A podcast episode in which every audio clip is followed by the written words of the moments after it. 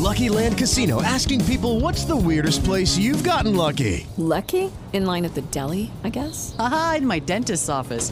More than once, actually. Do I have to say? Yes, you do. In the car before my kids' PTA meeting. Really? Yes. Excuse me, what's the weirdest place you've gotten lucky? I never win and tell. Well, there you have it. You can get lucky anywhere playing at LuckyLandSlots.com. Play for free right now. Are you feeling lucky? No purchase necessary. Void where prohibited by law. 18 plus. Terms and conditions apply. See website for details.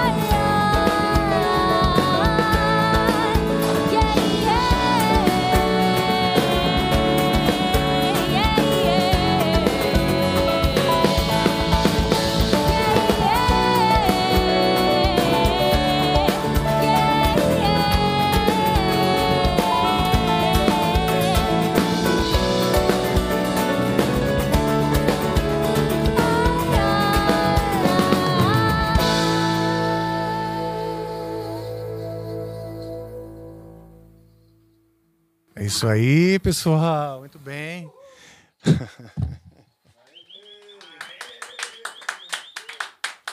Tudo bem? Como é que vai? Ótimo, e tu? Tu tá bom demais, tu tá bom demais. Começando agora o episódio número 1 um do programa Amplifica. Para quem gosta de música, para quem curte música, sejam aqueles que estão começando, aqueles que curtem apenas por prazer, pessoas com intenção, com intenção de, de se tornar pessoas, uh, profissionais, nós profissionais também. É uma maneira de nos reunirmos em pró da grande musa, a música, essa, essa arte que provavelmente a gente respira, vive o tempo inteiro. Estou aqui com essa, vou chamar de artista mirim, a Turi. Quantos anos você tem, Turi? Tô com 14. 14 anos, é um tremendo talento. É... Bom, vocês estão vendo, né? Mas eu conheci a Turi quando eu fui jurado de um programa de música, de um festival, não foi? De um festival de talento da escola Intermezzo. Aliás, quero mandar um abraço aí pro pessoal da Intermezzo, escola de música aqui de São Paulo. E a Turi foi a, uma das candidatas lá e arrasou tocando Obrigada. teclado e cantando uma música da Elis Regina, né? Uhum. E assim, uma das coisas que me tocou aquele dia foi justamente o fato de uma criança, vou chamar assim, porque eu já, já passei né, da, do Cabo da Boa Esperança, já fiz 50 anos. E, e o que me tocou, o que me emocionou foi justamente o fato de você curtir músicas mais antigas, músicas que fazem parte do repertório brasileiro. Me conta como é que foi seu envolvimento com a música. Assim, eu toco desde pequenininha, né? Eu toco desde os quatro anos, porque minha família toda é muito artística, né? E. Ah, resumidamente, minha mãe me apresentou a MPB, mas fui eu que fui explorar esse mundo, fui eu que fui é, me mergulhar no mundo da MPB e procurar o significado das músicas, etc. E. Bom, desde os quatro anos estou aí, então quatro anos, dez anos de experiência com música e com arte no geral. Que é a coisa que eu amo fazer. Você quer ser profissional? Você quer ser- seguir carreira com a música? Com certeza, um dos meus maiores sonhos na vida, assim. Eu acho que de certa forma você já é, ah, já tem uma vida semelhante assim. Você já é profissional, podemos dizer. Você se apresenta, você participou do The Voice, não foi? Sim, do, do The Voice Kids 2020. E eu acabei chegando na segunda batalha do programa. Foi uma experiência única. Você acha que isso, essa, essa- uma grande exposição e um espaço maravilhoso para quem está começando?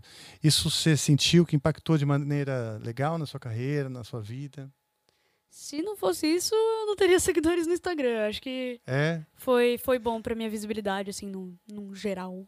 Seguinte, eu vou te pedir para dar mais uma palhinha aqui. Porque você toca piano também lindamente. E, e, e aquele dia você tocou a música da Elis. Você pode tocar o que você quiser, mas nosso maestro Ney Medeiros vai ceder o, o lugar para você e, e te ajudar para que você possa mostrar para a gente um pouquinho mais do que a gente está falando aqui. É, esse, esse programa aqui, o Amplifica, ele é uma parceria com os estúdios Flow, tá? Então a gente tem sempre um convidado que é, vamos dizer, um novato no mundo da música, mas também juntando, né, com pessoas que já estão na estrada faz tempo, né? Quer dizer, essa ah, dando espaço para todos nós, na verdade. E eu acho que o grande lance da música é que ela conecta as pessoas. A a música ela faz bem em, em inúmeros níveis da vida de uma pessoa, né? Mas uma das coisas é que ela realmente abre portas, ela conecta. Um violãozinho numa festa pode mudar o rumo daquela noite, todos vão lembrar aquilo, né? Ah, e eu gosto muito de música por isso, desde criança. Você, você esquece as diferenças, né? A música nos torna muito iguais, a gente compartilha, a gente fica conectado. Tudo bom aí, Turi? Tudo certo? Quero lhe falar, meu grande amor, das coisas que aprendi nos discos. Quero lhe contar como vivi e tudo que aconteceu comigo. Viver é melhor que sonhar. Eu sei que o amor é uma coisa boa, mas também sei que qualquer canto é melhor do que a vida de qualquer pessoa. Por isso, cuidado, meu bem, há perigo na esquina. Eles venceram e o sinal está fechado para nós que somos jovens. Abraçar teu irmão e beijar tua menina na rua. É que se fez o seu braço, o seu lábio e a sua voz. Você me pergunta pela minha paixão. Digo que estou encantada por uma nova invenção. Eu vou ficar nessa cidade, não vou voltar pro sertão. Pois vejo vir vento, cheiro de nova estação. Eu sinto tudo na ferida viva do meu coração. Já faz tempo eu vi você na rua, cabelo ao vento, gente jovem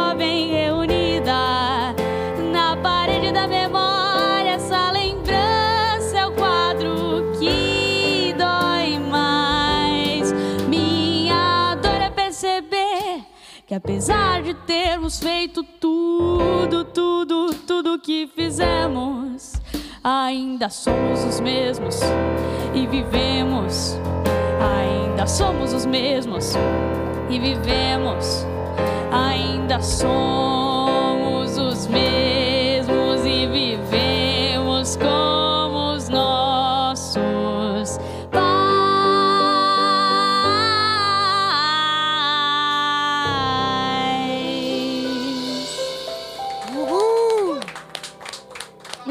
Obrigada.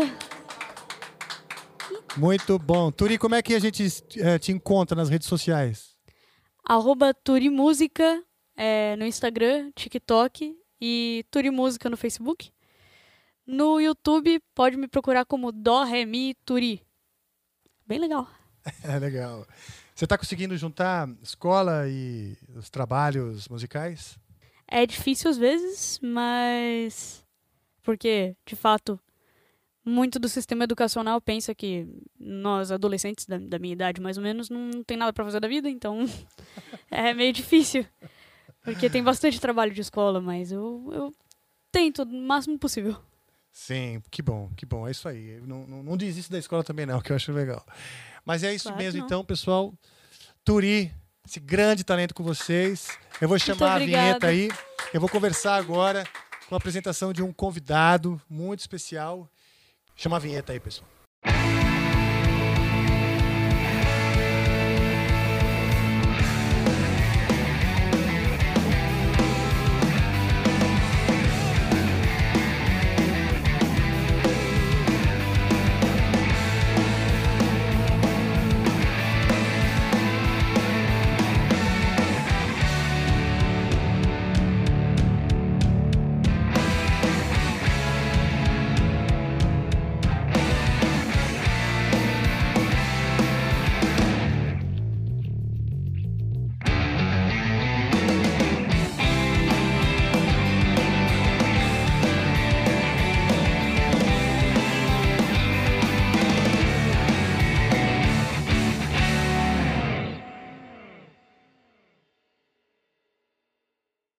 E aí, bem-vindo, pessoal. Episódio número 1 um do programa Amplifica.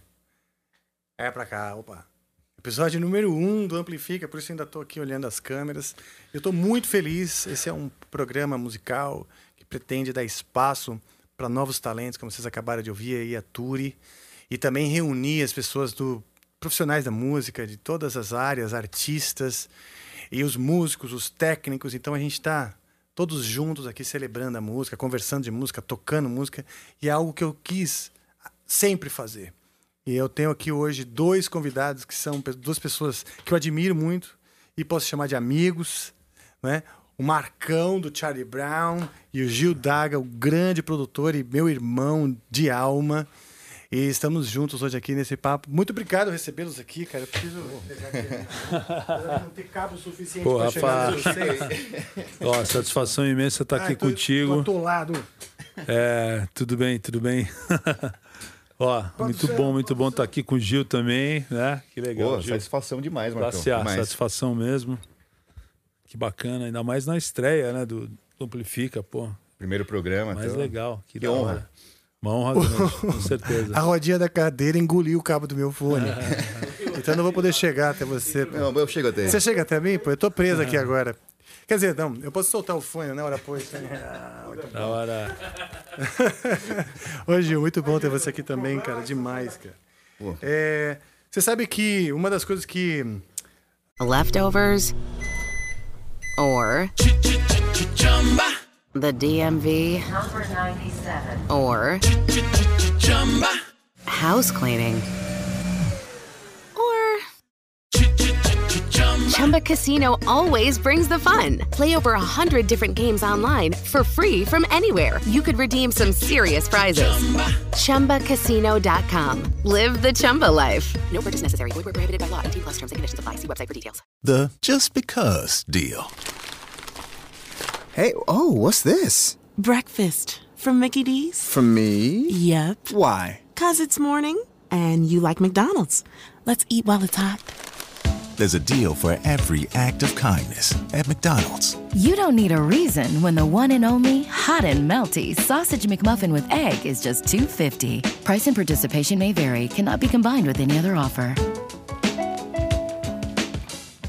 Que me frustrou durante a pandemia é, era essa coisa de estar junto e fazer música, né? Não é só fazer música, fazer música é um processo, né? Não é só apresentar, é conversar, ter uma ideia, ter um plano, aí ensaiar, dá errado, ensaiar outra coisa e tal, e de repente você se apresenta. E a apresentação é assim, é só um pretexto para tudo que vem, né? Porque é uma, é uma profissão, acho que é sacrificante, você tem que se dedicar, você tem que se ap- aprender a tocar e tal. É difícil, muita concorrência. Então, se você não gosta do processo, se você só visa a apresentação ou o produto final, você sofre muito, porque passa a ser chato, né? Exatamente. Eu diria até que a pessoa que entra né, nesse esquema pensando no, no resultado final apenas não dura muito. Não né? dura Desiste muito. rapidinho, vê que não é desiste. fácil o Eu negócio. tenho, eu tenho vários amigos que me falaram isso já, que caíram na estrada e falaram: Meu, eu Não é pra mim. Desisti. Porque o, o, o cara, o cara imagina, né? Que ele vai tocar, sei lá, em Florianópolis, não sei onde. Não, vou pra praia, aí vou passear no, no shopping, vou dar um rolê, depois eu vou pros... Quando ele vê, ele entra no hotel, ele escolhe. Ou ele come ou ele toma banho. Exato. Tipo, brincando, né? Mas, é, quase isso. É isso mesmo, cara. Quase Muitas isso. vezes é isso aí. Muitas vezes você ou come ou toma banho, É. né? Pra não dizer outra coisa, né? É. É, também, também. Pode fazer muitas coisas, você pode fazer cocô. Gil, como foi que você começou na música? Eu comecei como guitarrista, né? estudei guitarra durante um tempo. E quando eu fui gravar a primeira vez um, um CD demo na época, é, eu fiquei apaixonado pelo ambiente do estúdio. Eu, eu achei incrível você poder gravar e gravar em cima e fazer overdub e tal. Isso, aqui- isso me fascinou demais. E dali eu já consegui um estágio no estúdio e já comecei a trabalhar, meu irmão também. E desde então eu sempre fiquei revezando minha, minha vida entre é, ter bandas e produzir outras bandas também. Isso já, já eu tinha 14 anos quando eu comecei, faz, faz 25 anos. Você começou novo, né? Comecei E novo. o Gil é aquele cara que cada fase da vida dele ele tem umas tem fotos, né? De diferentes fases da vida dele. E cada fase, cada foto é um Gil diferente. Tem um Gil que é surfistinha, loiro, com cabelo comprido, loiro Sim. parafinado. Tem outro que, sei lá, punk. é. E isso é bom, né? Você viveu intensamente cada fase da sua continuo vivendo. vida. É isso aí. Legal, legal. Isso é bom. Pode crer. E o Charlie Brown, cara, é, você tinha outras bandas antes? Como foi o processo até você chegar no, no- até a sua vida até você desembocar no, no Charlie Brown? Tive, tive sim, Rafa. É, eu tive bandas assim. A primeira banda que eu tive foi no colégio, acho que eu tinha uns 14 anos de idade, assim, né? A gente estava aprendendo a tocar. Você é de ainda. Santos, Sou né? De Santos, é. E tinha uma, sempre teve, né? Uma cena muito Sempre, forte lá, né? Sempre teve uma cena muito forte. Essa época até onde tudo começou, onde eu comecei a tocar, tinha uma cena na Concha Acústica em Santos muito forte. Tinha um show sexta, sábado e domingo gratuitos, tipo três bandas por dia. De bandas autorais. Autorais, a grande maioria autorais, né? Grande maioria. Isso que era legal, né? Cara, era legal É, demais, é, cara. Eu é. acho que a gente tinha as bandas autorais, Uhum. no, vamos dizer, começo É. dos anos 90, né? A gente tá falando aqui. Exato. É, não, isso até antes, um pouquinho. Fim dos anos 80. É, 85, época do primeiro Rock in Rio. Olha só. Já tinha cara. uma cena muito É forte né, do rock nacional, até sim, por conta sim. das bandas. Eu né? conheço mais as do, do, do- de São Paulo, mas em, Sim. Santos tinha, pô, Vulcano. Tinha o Druidas, que é uma baita banda de blues também do Mauro. Pô, que O legal. Vulcano, porra. É, enfim, Santos sempre teve uma cena muito forte, né? de Dorsal música, né? Atlântica é de Santos? Não, é do Rio. Ah, do Rio, do Rio de Dorsal Janeiro. Atlântica é de Beleza, Santos. confundi. Mas o Vulcano tocou, né? Foi uma banda que tocou, acho que fora do país também. Sim, acho que foi era uma das primeiras que, que chamou a atenção do, do, Exatamente. do mercado internacional e tal. É. E a sua onda nessa época era mais o heavy metal, o rock, como é que era? Sim, sim. Eu comecei curtindo basicamente Kiss, né, cara? Foi a primeira banda que, que me pegou assim, que falei, cara, é isso que eu quero fazer, já sabe, bateu assim. O Destroyer, né? Lembro que um amigo me mostrou, né? Na época Sim. Walkman até, né? Escutei aquele, aquela introdução da, Pô, que com demais. aquele carro, né? Acelerando e tal, não sei o quê. E, pô, já pirei, cara. Dali Detroit pra frente. Rock City? Exatamente. é. Uau. Dali pra Começou bem, frente, né? comecei bem, né? Começou bem. E aí já teve aquela onda do Rock in Rio 1, que, pô, foi maravilhoso. Veio, né? Você tá com quantos anos, cara? Eu tô com 51. Olha só. Você tá bem, pô. É. Tá bem. Cervejas de qualidade, né? Uma- E tá certo, eu sou dessa linha. Eu tô com 50. É. Pô, tá Também. bem zaço, meu É, a cerveja de qualidade. É, é, isso aí. Falando nisso, Hum. temos aqui um frigobar, tá?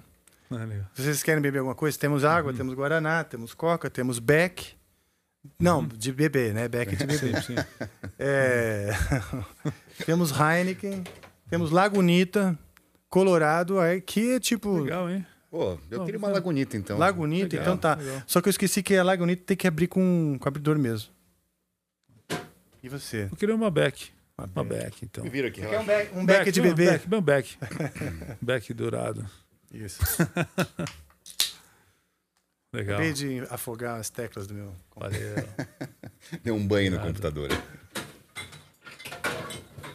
Produção, ajuda aqui no. Achar comigo. Ih, vê se congelou, cara. É Talvez, eu acho que tenha sim. congelado. Acho que sim.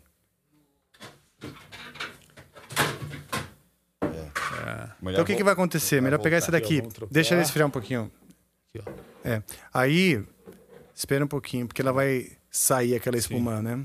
Talvez ela O ejacule. bom no cervejeiro já pega pela tampinha, assim, né? Pra não dar, não congelar.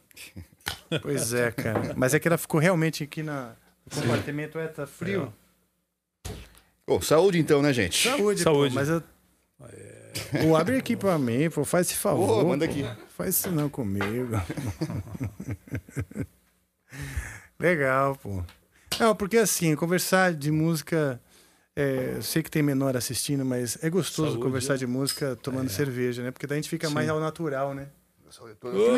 Tchim, tchim, tchim. Espiritualmente, né? Estamos conectados, né, Gil? Hum. Ela tá, no, tá boa, ela começou a congelar, mas tá boa, É uma hein? delícia, nossa senhora. Esse ponto é perfeito. pô. Falando nisso, eu não quero sair muito do papo musical, tá? Porque é o pretexto do programa. Mas você curte cerveja? Curto, curto cerveja, curto churrasco, curto tudo que tem a ver com cerveja, né? Eu moro lá em Santos, em casa. Que Então, legal. É, a gente tem esse hábito, né? Eu acho que a. Cara, uma vez eu, eu fui fui na, sua- Foi, na foi, sua casa, foi. A não gente foi? ensaiou lá Ensaiei juntos, lá na sua casa. É, isso. Exato, foi uma celebração que vocês, que vocês fizeram do, do, do Charlie, pro Charlie Sim. Brown Jr. e tal. Me chamaram e É. eu fiquei muito feliz, sabia? Eu, Cara, eu eu disfarcei, também. eu, cheguei lá com pose de rockstar, né? Mas eu tava muito feliz. Pô, então você não tá disfarçando bem, não, porque a gente viu que você tava feliz. Tô brincando. É, não, foi, foi muito legal. Foi muito legal mesmo. Nesse dia, pô, tava, tava uma galera muito bacana, assim. O João Gordo, vários amigos do, do, do- rock aí. Você mora no mesmo lugar? Mora no mesmo lugar. Tem um é. estúdio lá em cima, né? Uma sala de sim, ensaio. Sim, sim. Pô, que show de e bola. você vê que coincidência. É, nesse dia que a gente se reuniu em casa para ensaiar foi o dia do aniversário do Chorão. É mesmo? E, e não foi programado para isso, né? Porque eu Olha lembro que foi só. marcado no outro dia e não rolou, acho que alguém tinha compromisso, então. Que legal, e cara. Foi uma coisa meio. Essas coisas que acontecem, às vezes você fala que louco, né, cara? Porra. Sim. É. Né, o destino dá dessas mesmo. exatamente, Esse é é. quando você vê. É. E sabe que, falando de estar feliz mesmo, que é verdade, Uhum. porque eu, eu acho que, como eu disse, a música ela é um. Ela é como se fosse um passaporte para você Sim, sim. visitar outros mundos, né? E, e, vamos dizer, guetos culturais e tal. E quando a gente fica fechado muito no seu próprio gueto, pelo menos Uhum. eu, né? Eu às vezes fico muito fechado no gueto heavy metal, melódico, né? Porque dentro do heavy metal você tem também seus subguetos, Ah, sim. né? Seus... É, é. E, e eu me sinto meio claustrofóbico, sabe? Porque eu adoro conversar de música com diferentes pessoas, diferentes idades, diferentes, diferentes estilos Não, musicais. Inclusive aqui no Amplifica, Sim. a ideia não é soul rock. A ideia é música em geral. A gente está convidando sambista, funkeiro e tudo. para justamente mostrar que a música, ela. Nós, artistas e músicos, deveríamos mostrar esse exemplo, sabe assim? Da, da, da- da quebra das fronteiras, das, da- dos preconceitos, etc. Eu acho isso importante no mundo de hoje. Acho, concordo totalmente, né? Eu acho que a música, a viagem é a mesma, né? Independente do estilo. E eu também sou assim como você, né? Eu, eu comecei, como eu falei, curtindo Kiss e muito heavy metal e tudo mais, e aos poucos eu fui também gostando de outras coisas. E essa foi uma das vertentes do, do Charlie Brown, onde a gente se criou ali também, né? Sim. Justamente você poder abrir um, Pô, um espectro foi- musical foi uma fusão de um maior, monte de mas coisa, que né? nasceu dali, do Suicidal Tendencies, do, do- Sim. de todas essas bandas que a gente gosta, né? E acho assim, é criar, encontrar essa identidade, né? Essa originalidade, eu acho mais difícil, o trabalho mais difícil para uma banda, né? Porque além de você encontrar a originalidade, tem que ser interessante. Não adianta você só ser original e não ser interessante para os outros. E às vezes é um caminho longo para você se encontrar É também, né, verdade, como é artista. verdade, é verdade. Eu, eu conheço vários artistas que eu já trabalhei que depois do terceiro, quarto álbum, eles acharam qual que era a linha que eles queriam seguir de verdade, assim. Sabe? Que, que- quem que eram, eles eram realmente, assim. Então, às vezes demora muito pra você achar. Sim. É, você vê, no- desculpa, mas no, no, no caso da gente lá do Charlie Brown, a gente passou esse período no underground. É. Né? Assim, trabalhando e mudando, e acertando e moldando, entendeu? A gente teve todos esses cinco anos de, de, de, de underground, né? Sabe? Foram Tra- cinco anos até. Cinco anos, cinco anos. A banda É começou mesmo? em 92 e o primeiro CD é de 97. O primeiro CD já é do, do estúdio do Bonadil. Já, Do foi Midas? o primeiro estúdio. Não, o Miri ainda não tinha o Ah, não Midas. tinha. Na época foi gravado na rua. Rua Pedro. Rua Pedro. Boa, boa, boa, exatamente. Olha em só. Santana, ali também, na Zona Norte. E ah, o, o Midas foi no segundo disco já, né? Mas esse primeiro CD foi da. Bem lembrado, da Rua Pedro. Que legal. O Gil Daga é um grande produtor, para quem não sabe, um grande produtor que trabalhou muitos anos também no estúdio Midas com o Bonadil. Então, quer dizer, seus, seus caminhos de certa forma convergem aí, né? Coincidentemente. Sim, as- além de alguns trabalhos que a gente fez juntos lá, assim, né? Lá? Al- Alguns Verdade. pontuais, assim. Eu cheguei a fazer um trabalho numa live no Bula, não foi sim, isso? sim. Muito legal. E É. um... O Bula é uma banda que, que ela, ela começou depois da morte do Chorão, do Chorão, como foi? Ou já existia? Não, não, começou depois, da- depois de tudo que aconteceu com o Charlie Brown, na verdade, né? Chorão, Champion e tudo mais, todas aquelas coisas que aconteceram, é... eu resolvi.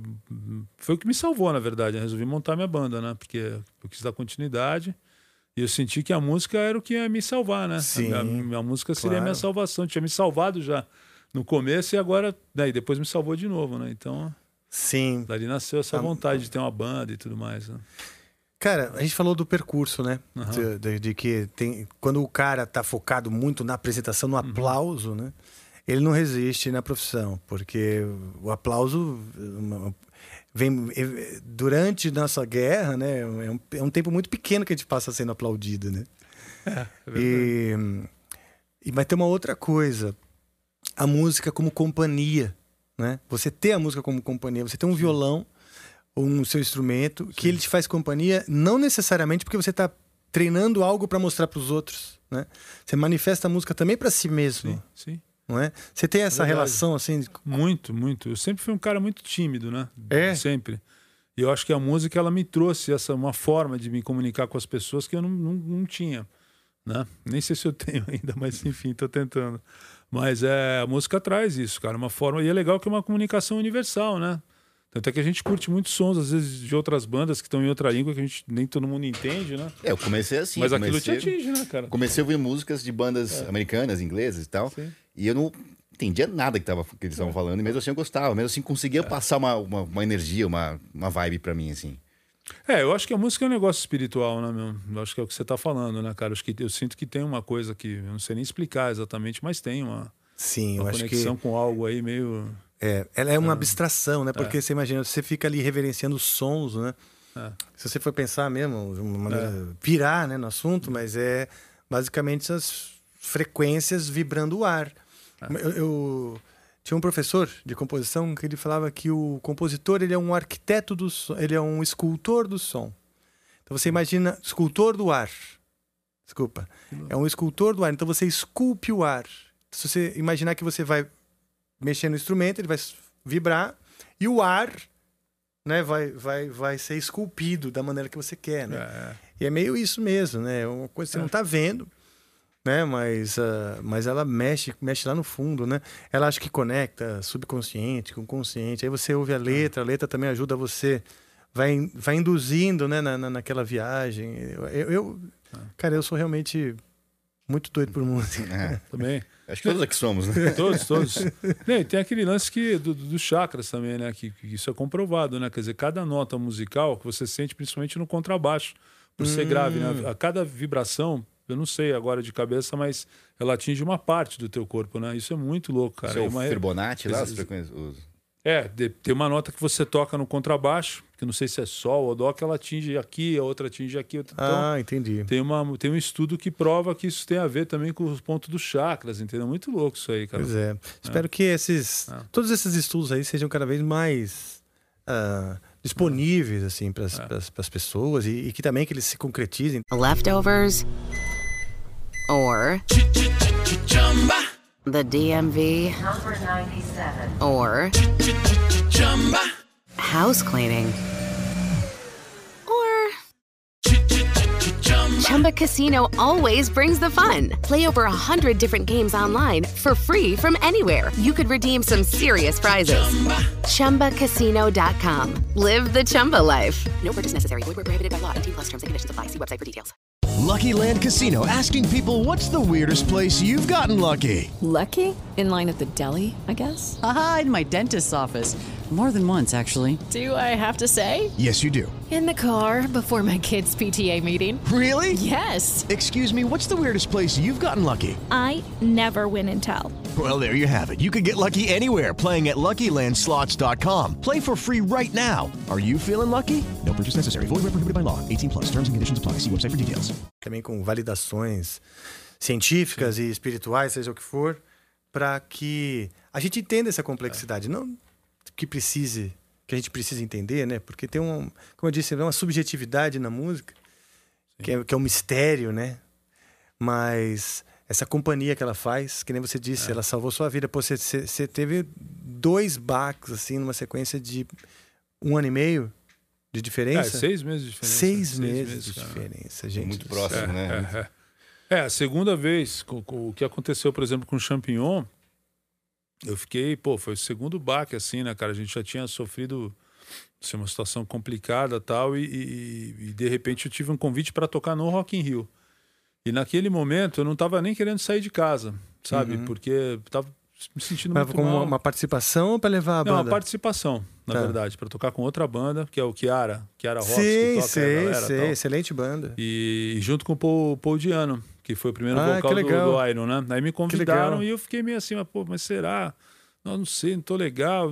E acabei achando que nem ia rolar, entendeu? Eu fui pro Rio lá com a minha mulher, levei a minha guitarra e tal, mas ah, não vai rolar tal. Tava meio. Se rolar, tô aqui. É, e acabou rolando, bicho. E assim, cara, eu lembro que eu saí daquela, daquele show, cara. Pô, a gente tocou três, quatro sons ali, uns clássicos que a gente gosta, né? Ramones e CDC. Cara, ah, que legal. Pô, cara, a energia de você sentir 80 mil pessoas pulando, cara.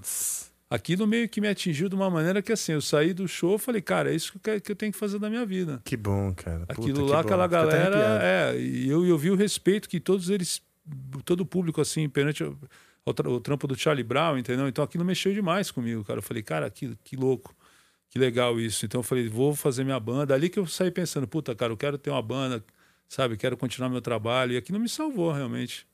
Rock salva mesmo, né? Salva, né? Eu acho que salva, claro que salva, né? Porra. Porque primeiro que você passa a pertencer a algo, você tem uma banda, você tem uma, É. uma, uma gangue, né? É. Uma- um grupo de pessoas que você, se- É. você faz parte e você já, já é- se sente acolhido e acolhe os outros. né? A gente, nós nos acolhemos e tal. É verdade. Depois que, porra, você tá se expressando, que nem você disse, através da música, dizendo coisas, e botando as coisas pra fora. Então. Porque, cara, vou te falar, conforme a gente vai vivendo, viver, não quero ser pesado aqui nem baixo astral, mas viver tem hora que pesa, né, bicho? Tem hora que pesa. É, eu acho que a arte ela é uma, talvez seja uma das, uma das coisas boas, né, que eu acho da arte, no modo geral, é você fugir um pouco da realidade, né, cara? É, Porque a realidade ela é sempre pesada, né? Ela é meio Se você pesada, o mundo exato. nu e cru como é, como as Pois coisas é. são, é pesado, né, cara? Para, especialmente para os sensíveis, assim, por mais que a gente toque rock e tal, né? Eu acho que tem uma sensibilidade. Sim. E essa sensibilidade, cara, ela, ela, é, ela é boa e ruim, né? Sim. Porque. É, vai para os dois lados. Porque o né? cara que é indiferente. Sente né? menos. Ele sente menos, entende? Eu, eu- e, e isso é bom pro cara que é indiferente, o cara que, tipo, não é, É, que tem, empático. tem um provérbio que dizem isso, né? Que É. feliz, feliz é aquele homem, sei lá, descamisado, que não sabe de nada, que não sei o quê. E o cara não esquenta a cabeça, né, bicho? Não esquenta a Ele cabeça, tá tudo exato. bem, então, né?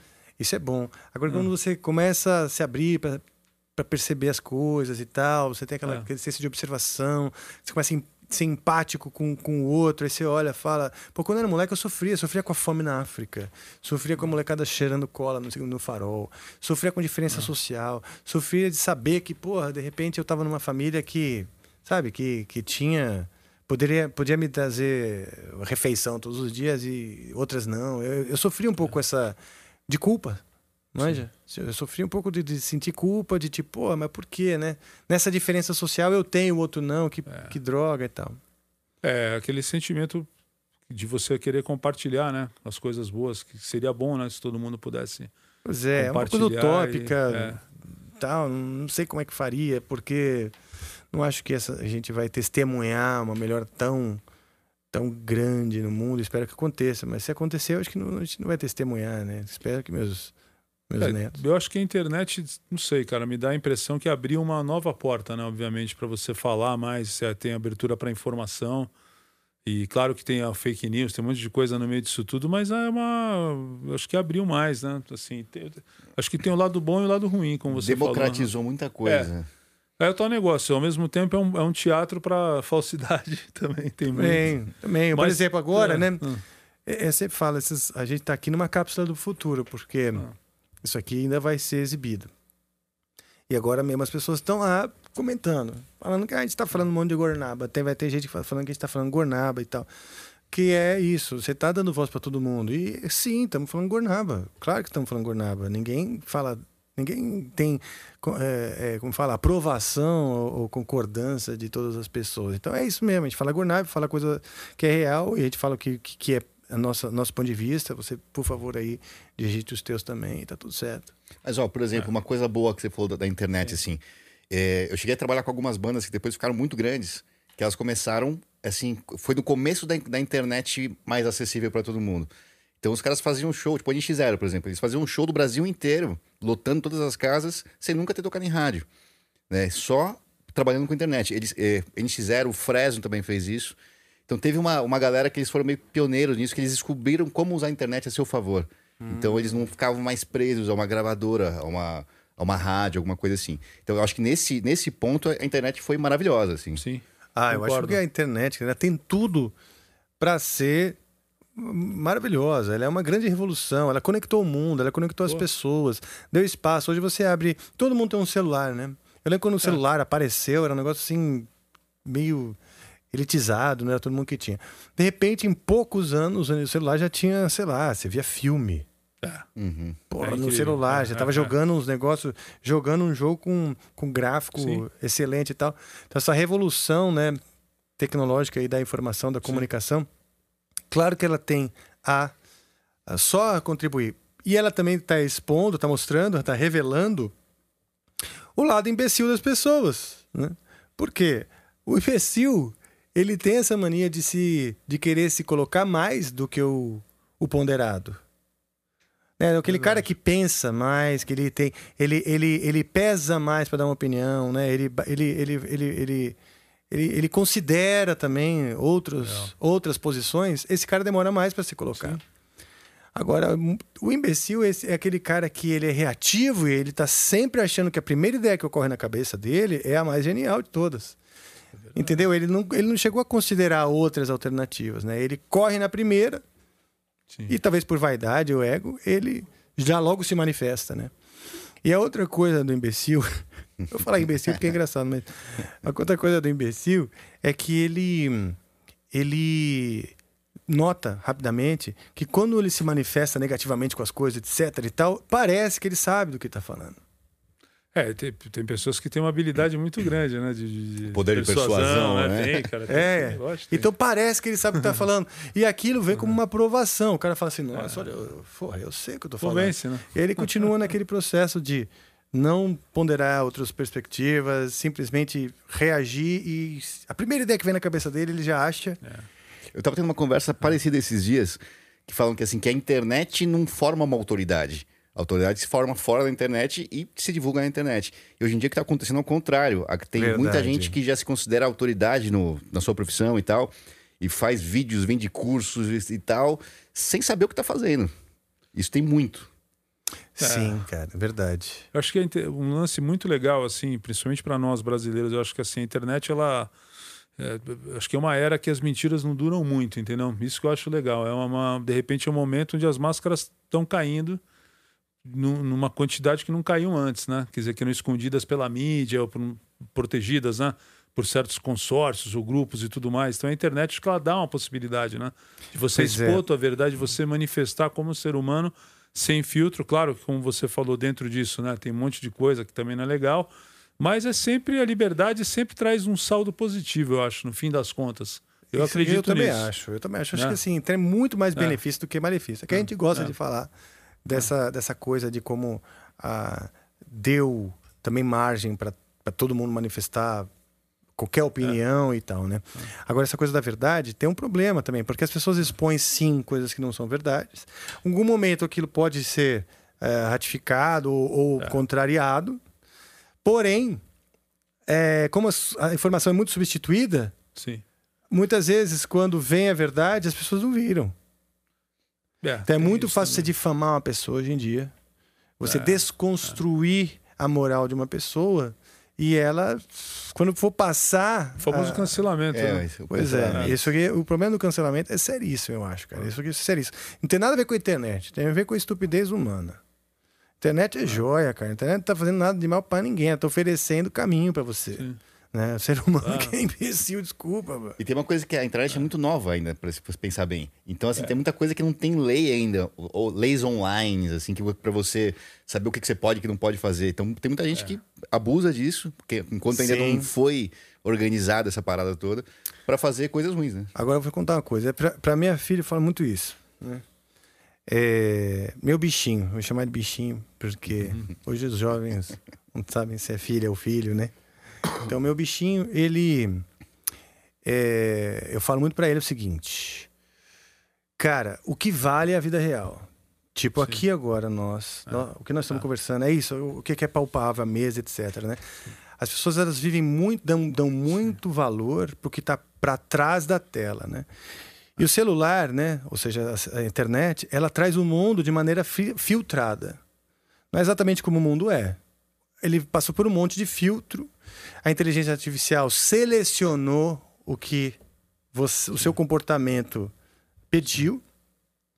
Então é muito diferente do que mundo real. O mundo real é o seguinte: você, tá- você pode, aqui pode dizer até que vai fazer sol, você vai sair e vai chover. Esse é o mundo real. O mundo real é que não existe controle, não existe. A sua expectativa pode ser frustrada, as coisas podem acontecer diferente do que você imagina, mas é o que realmente existe. Né? A opinião das pessoas ali, Dana, para trás do vidrinho, cara, não é a realidade. Não é a realidade. A gente acaba vivendo tão enfiado ali que a gente acaba acreditando que sim. Mas na verdade, cara, eu acho que a realidade é isso aqui, ó. Somos nós. é, o que acontecer aqui é a realidade, né? Também estamos vendo aqui, né? o nego não tá vendo, mas tem câmera, tem fio tal, tem gente. Tem um, um diretor sexy ali atrás do, Gatão. Atrás da, da, da, da- Eu tava dos me monitores. reservando pra não falar nada, mas eu falei agora. Ah, eu te provoco, eu te provoco. Boa noite a todos. Boa noite, Boa Decão. noite. Olha só, eu falei. Só pela voz já viu que é gostoso, né? É, então. Feliz que ninguém concordou, isso é um bom sinal. É, bom sinal, é, não, é exato. Não faz o meu tipo, Bom. cara. Desculpa. Não, mas aqui, ó, tem vários coraçõezinhos, já tô imaginando, ó. Ui, delícia. Oh, meu Deus. Manda nude, manda nude. Cara. É... Cara, você falou que o violão é seu companheiro, né? E Ah, sim, porra. que você tá sempre escrevendo músicas e tal. E você trouxe o violão? Pô, trouxe, tá, tá por aí, tá no. Então, produção, produção, me ajuda aqui.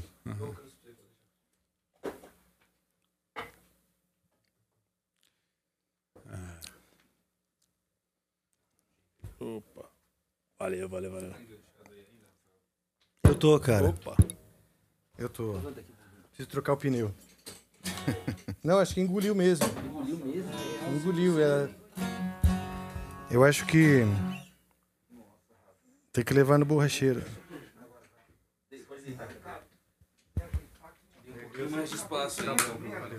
Não, eu. Você vê que é uma coisa pra gente pensar pro futuro. Legal.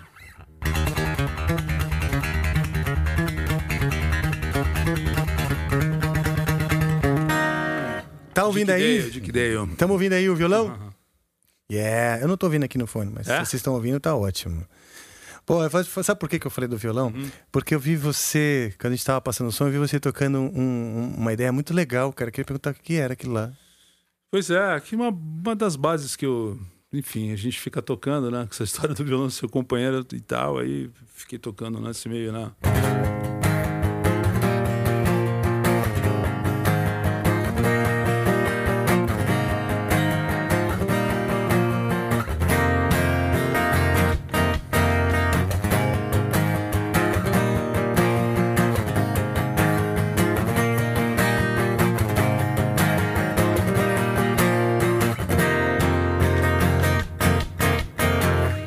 Coisas que vão que pintando legal, na cabeça. esse som, na verdade, eu lembro de ter mostrado pro. No Charlie Brown, né? Ah, é? A gente tinha. Os caras conhecem essa, esse, esse trecho. Ah, eles já devem ter ouvido, assim. Eu lembro que eu tava em São Paulo, de van, com a banda, indo pra algum lugar fazer divulgação. E eu toquei isso aí, a gente ficava tocando. O Chorão curtiu pra caramba. Ele, pô, to... caraca, toca isso aí de novo tal. Aí ele já deu uma balbuciada ali. Ah, tal. ele já chegou a E fazer não, uma... Não, não fez oficialmente, mas deu uma cantarolada ali. E, vocês tal, gravaram? e- Não, a gente não gravou, entendeu? Então essas composições eu acabo revisitando, né, Rafa, assim, e acabo gravando no- nos, nos discos, assim, da minha banda, entendeu? É, a gente fez até um som é, na Bula, que é um som que a gente ia gravar no Charlie Brown, que Ah, ele é? tinha feito a letra, ele não chegou a gravar. Tinha uma gravação de ensaio, né, na verdade, de celular. Uau. E eu falei, pô, isso não pode ficar engavetado, né, bicho? Claro que entendeu? não, e aí é. acabei lançando no, no, no, no- primeiro álbum da Bula até, né? Uma base assim, que é de guitarra, né? A gente até tocou aquele dia lá no... Com você lá no, no- no estúdio, né? A inédita.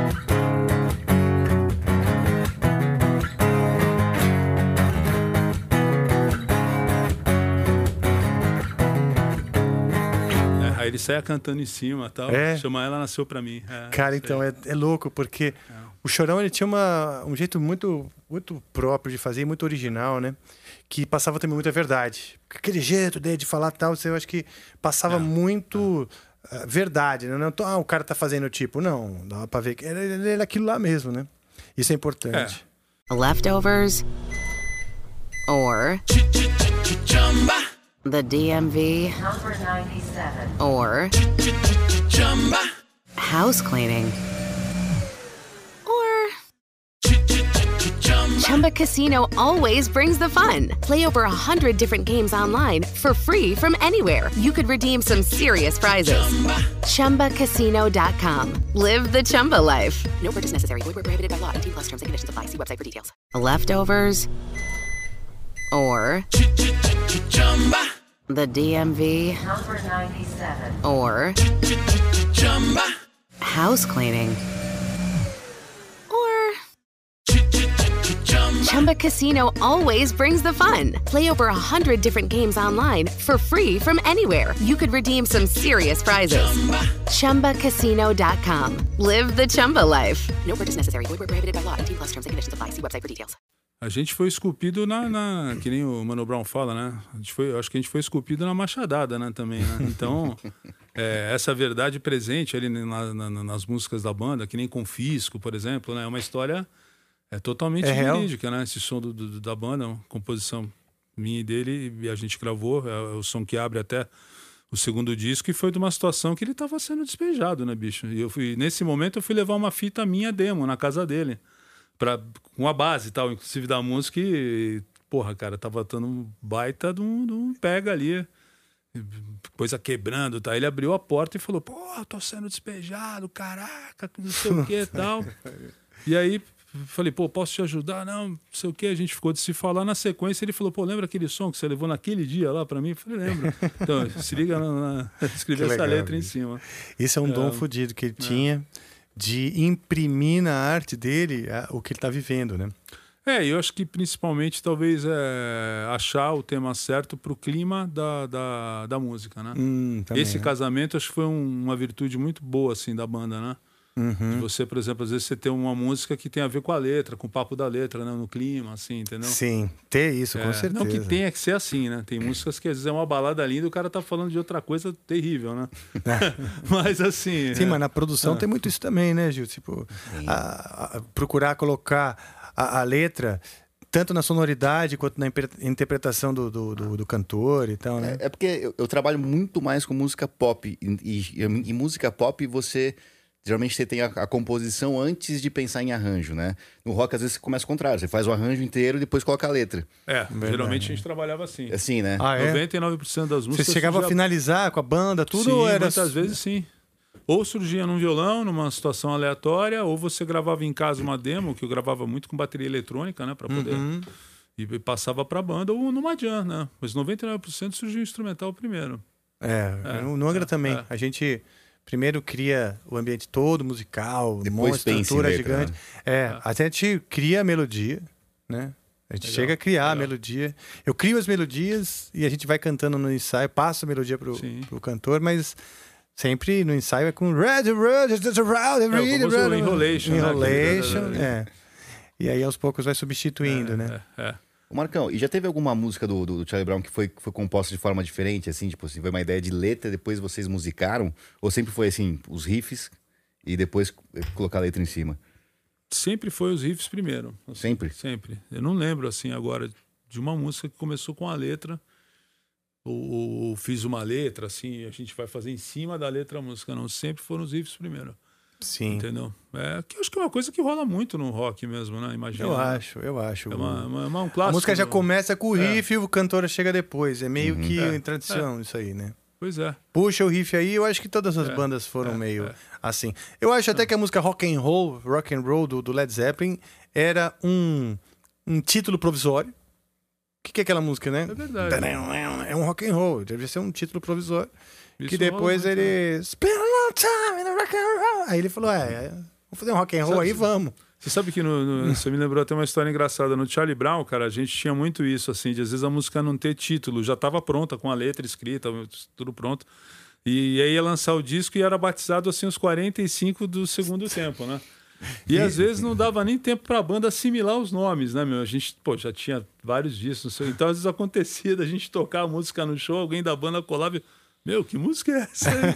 Eu, eu- eu lembro disso, é que assim, que é- até, até hoje eu não sei o nome das músicas do disco do, do Charlie Brown que eu trabalhei na, na produção, que é o Camisa 10, que porque a gente terminava a música, mixava sem o nome, o nome, o nome ok mesmo, o nome final. E quando, só quando saiu, chegava o CD que eu sabia qual que era qual, assim. Isso rolava. E, eu, e eu- e por conta disso, eu lembro que no set do, do show ali, tal, no, no repertório, no papel, às vezes ficava o, o apelido da música. É. Porque se falasse o nome da música, alguém não ia entender ali. Eu falei, pô, que Ah, música é essa? sim. Tinha que ser o apelido. Então Mas isso acontece também. é. Às vezes, tipo. ah, ainda mais a. Porque assim, geralmente a gente produz tal e a banda vai descobrir o nome da- real da música depois que o, o disco já tá mixado e, e lançado. É, então, assim, na turnê, a gente o pessoal da banda continu- continua chamando a, a música pelo apelido por anos, né? Até a música realmente pegar e tal, né? É, você sabe que teve até um som que a gente gravou no Bocas Ordinárias, é, que foi um instrumental, um dos que eu mais gosto do Charlie Brown, chama Tarja Preta. Hum. Começa com slap de baixo, entra umas guitarras ali e tal. E o Chorão chegou em no, um dos últimos dias de gravação e falou: pô, galera, putz, quero conversar com você. Pô, não, não- eu não fiz a letra pra essa música, pô. Pô, não vou gravar, vocês vão ficar chateados comigo e tal. A gente falou, porra, velho, o instrumental tá classe A. Não, grava. Ah, porra, meu, grava essa música. Faz uma letra aí agora, bicho, não sei o quê. Ele, pô, vocês são foda, não sei o quê. Tá bom, vai. Abre o microfone aí. Aí ele pegou, bicho, ele tava tomando uma medicação pra. Acho que resfriado, alguma coisa assim, não lembro o que foi. Aí ele, ele pegou a bula. Uau! Ele pegou a bula do remédio, pediu pra abrir o microfone no estúdio e saiu cantando a bula, bicho. Tanto é que a letra você vê ali que, né, Charlie Brown, ele adaptou. Que tem várias dexterona. É, ele fala, Charlie Brown não pode ser consumido por pessoas simpáticas e não sei o que, e por aí vai. Ah, e que ficou, legal. cara. E achei um negócio genial. Falei, cara, que doideira. E aí teve uns familiares meus, assim, me ligando quando saiu o disco. Eles trabalham, né? Tem umas pessoas na minha família que trabalham nessa área farmacêutica. Eles falaram assim: Meu, que demais a letra que. Que o seu amigo fez, não sei o que. Tá. Aí eu preciso te contar a história, né, cara? Que doideira, né? A minha pergunta é bem estúpida agora, é uma curiosidade. Hum. É, isso interferiu no- quando você foi batizar a, a banda de Aibula? Não, não, foi uma coincidência, na verdade. Né? É? não Ah, tá. teve Ah, então teve- aproveita e conta, É, não teve que uma que- ligação com isso, né? Na verdade, Bula é porque, assim, a música, é além de ser minha salvação, é meu remédio, né, cara? Ah, que- legal. Então eu falei, pô, se a música é meu remédio, então o som Pô, é a que Bula, legal. entendeu? E Show. também tem um lance simbólico que eu acho bacana, que assim, a bula, para quem não sabe, na antiguidade, era aquele carimbo de cera nos Hum. documentos mais importantes que tinham, né? Na Idade Entendi. Média, aquela coisa toda. Então aquilo chama bula, né? Era uma cera vermelha, geralmente que. Tanto é que a capa do nosso CD é, é assim, né? É um carimbo de cera em cima de um papel branco com Uau. a nossa imagem assim. Pô, legal, É, cara. é. Pô, que legal. É. Cara, Hum. eu vou falar uma coisa que todo mundo me pergunta e às vezes eu não sei direito o que responder, mas eu acho que vale. Mas eu sempre vale Uhum. dizer algo assim, que é, é, Hoje os novos artistas, novas bandas, né? Eles estão assim confusos, vamos dizer, porque as pessoas estão confusas, são bombardeadas de Uhum. informação, as pessoas querem se diferenciar, mas tem crises de identidade, ninguém sabe direito mais o que é, ou como se colocar, né, para para se diferenciar sem perder sua originalidade, sem perder sua essência. E essa coisa de descobrir o estilo e tal, o que você deve seguir. O que, que você diria aí pro pessoal que está começando, as bandas novas que, que querem. Sei que é uma pergunta meio, Não, mas é meio besta, mas assim, eu acho Ah. legal né, um cara experiente como você e o Gil, os dois me dizerem. O que, que você acha que, que te chamaria a sua atenção numa banda nova?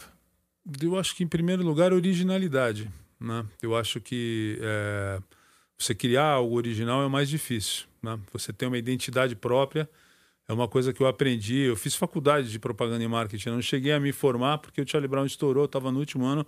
Mas, coincidentemente, mas tinha, você tinha estudou, um... você- É, você cursou praticamente Cursei, tem um- uma, uma certa noção. E eu lembro que um dos, do- do- dos lemas do marketing é o seguinte: se você não pode ser o primeiro no, no- Se você não pode ser o primeiro em um segmento, crie um segmento que você seja o primeiro. Olha só. Então, cara, essa é uma das leis mais poderosas do marketing, né? Então, acho que Uhum. as bandas têm que pensar assim: poxa, não vamos fazer mais do mesmo, né? Vamos tentar não fazer mais do mesmo. Legal. Vamos tentar criar um segmento. É difícil? É difícil. É um trabalho de Exato. pesquisa. E para isso, você não pode ser muito xiita. Porque eu, já fui, entendeu? Por exemplo, para É, mim. Hum. no começo, se não tivesse solo de guitarra na música, eu nem escutava, bicho. Eu já nem considerava. Sacanagem, né? Mas era um pensamento bem. E teve alguma, teve, algum, teve alguma música que vocês não puderam pôr solo por conta do produtor? Não, não, não. Nunca aconteceu. Te- Teve só uma vez só que eu lembro. Não foi o assim, Gil de- que falou pra vocês não botarem Não, não solo? podei solo de ninguém aqui, não. O Gil contou o lá, solo de vocês lá no DVD. Não, te- nu- nunca teve isso, cara. A gente, graças a Deus, teve uma liberdade muito grande para trabalhar. Acho que isso foi uma das coisas mais legais assim no Charlie Brown, entendeu? Assim, tinha a preocupação dos produtores de lapidarem o que a gente estava fazendo, de tirar bons timbres da bateria, da guitarra, do, todos gravarem bem gravado o negócio e tal, extrair o nosso melhor, mas nunca teve um um- uma- alguma tesoura assim de falar não vai limar o solo dessa música tal eu acho que a gente apanhou tanto nesses cinco anos de underground que a gente acabou sendo lapidado pela experiência de tomar não e de entender que o que, que é legal, como deve soar bem a música, ter o feeling certo, sabe? Você fala, pô, essa é a hora do solo, ou ah, não, não é legal, o teu solo é legal, tem um negócio mais melódico em vez do solo. Sim. né? Tem, tem tudo isso, né? Foi um aprendizado. Foi Sim. um- Não é só.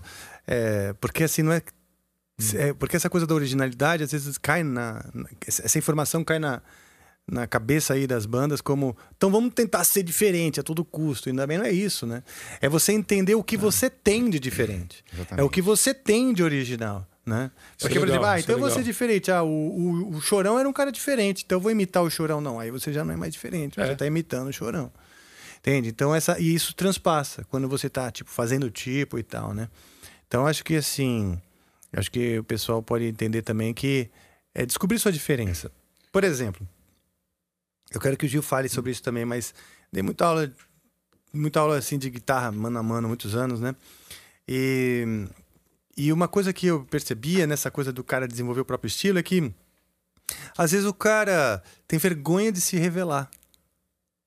Ele, se não tiver. Né? Se aquilo que ele tá tocando não pareceu o Momus, não pareceu o Satriani, não pareceu o Steve Vaughan ou o B.B. King, como ele não tem uma referência, o cara tá criando, ele não tem referência nem pra ele mesmo. Ele acha que é ruim às vezes, né? E ele acha que é ruim. Quando ele se revela, ele mesmo poda. Exatamente. Por quê? Porque a timidez. Sim, né? segurança. Tipo, ah, não, isso aqui não tá legal. Muitas vezes eu dizia, cara, é isso que é legal. Isso daí não parece nada que eu ouvi. Exatamente. Ah, não, mas ainda não tá afinada, não, mas isso aqui. Claro, você tá lapidando. É mais fácil você imitar algo que existe a referência, você vai ali bus- buscando a nota e sabendo que tá certo ou errado, né? Tipo, parecido ou não, né? Mas na hora que você tá criando o teu próprio estilo, cara, você começa a se revelar e, e- e é difícil, né? Bem colocado. Eu acho que é por aí mesmo, né? É, tem, tem uma coisa que, que eu acho que tem que prestar atenção, assim, a galera que tá começando, principalmente, a, a procurar o seu caminho e tal, é que geralmente a, a galera quer seguir uma tendência. E se você tá seguindo uma tendência, pô, a gente que trabalha com, com música sabe assim, quanto tempo você demora para compor uma música, gravar, lançar e fazer sucesso? Põe quatro anos aí tipo, Sim, de carreira para. Então você tá quatro anos atrasado. Então, se você Ah, tá seguindo uma tendência que tá acontecendo agora, você tá quatro É, anos é. atrasado.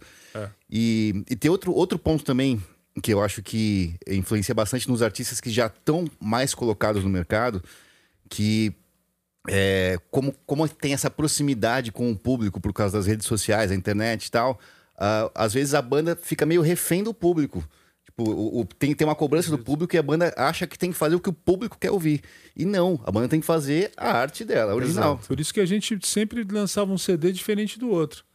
Acho que eh, você falou isso, me veio essa, esse lance na cabeça. O Charlie Brown, se você parar pra pensar, o primeiro CD é diferente do segundo, o terceiro é diferente do. E por aí vai. É, Ah, o- claro que no final ficou um saldo ali de falar, pô, Tem um já- estilo, Tem é, uma- um espectro ali, que- exatamente. exato. Mas tinha muito isso. É a mesma banda, É, os mesmos é, caras testando caminhos diferentes, porque a banda é um laboratório também, um laboratório musical, um né? garimpo, a banda é um né? laboratório musical, você tá ali testando coisas e tal. E outra, depois de um CD que você rala pra fazer e uma turnê, você já é outra pessoa. A, a música, ela é um trabalho de autoconhecimento também. É um trabalho de, tipo, ela abre, como a gente tava falando, pô, ela é o passaporte pra várias coisas. Então, quando você chega nessas várias coisas, você já é outro cara. Você conheceu novas coisas, você abriu sua cabeça, Você, você é outro. Então, não adianta. é, muitas vezes fala, porra, cara, eu gostava quando você compunha ali, no, na época do Angels Cry, primeiro disco do Angra. Eu falo, ah, legal. Eu era um cara de 19, 20 anos e cheio de, de, de energia, testosterona e, e sonhos. Nem tinha um contrato na mão. Eu tava jogando pro destino, né? E hoje, cara, hoje eu sou um cara com uma carreira enorme, que tipo, de 50 anos, como você quer que eu acompanhe igual? Tipo, já sou outra pessoa, né? E eu acho que isso é bom. Tipo, e outro, tá re- documentado. O disco tá lá, meu amigo. legal. Né? É. Vai lá ouvir, tá, vai ficar record, né? É documento. A palavra record é documento. Então você documentou aquilo. Isso que é, o, que é o legal. Gil, você ia falar alguma Lucky Land Casino asking people what's the weirdest place you've gotten lucky? Lucky? In line at the deli, I guess? Haha, in my dentist's office.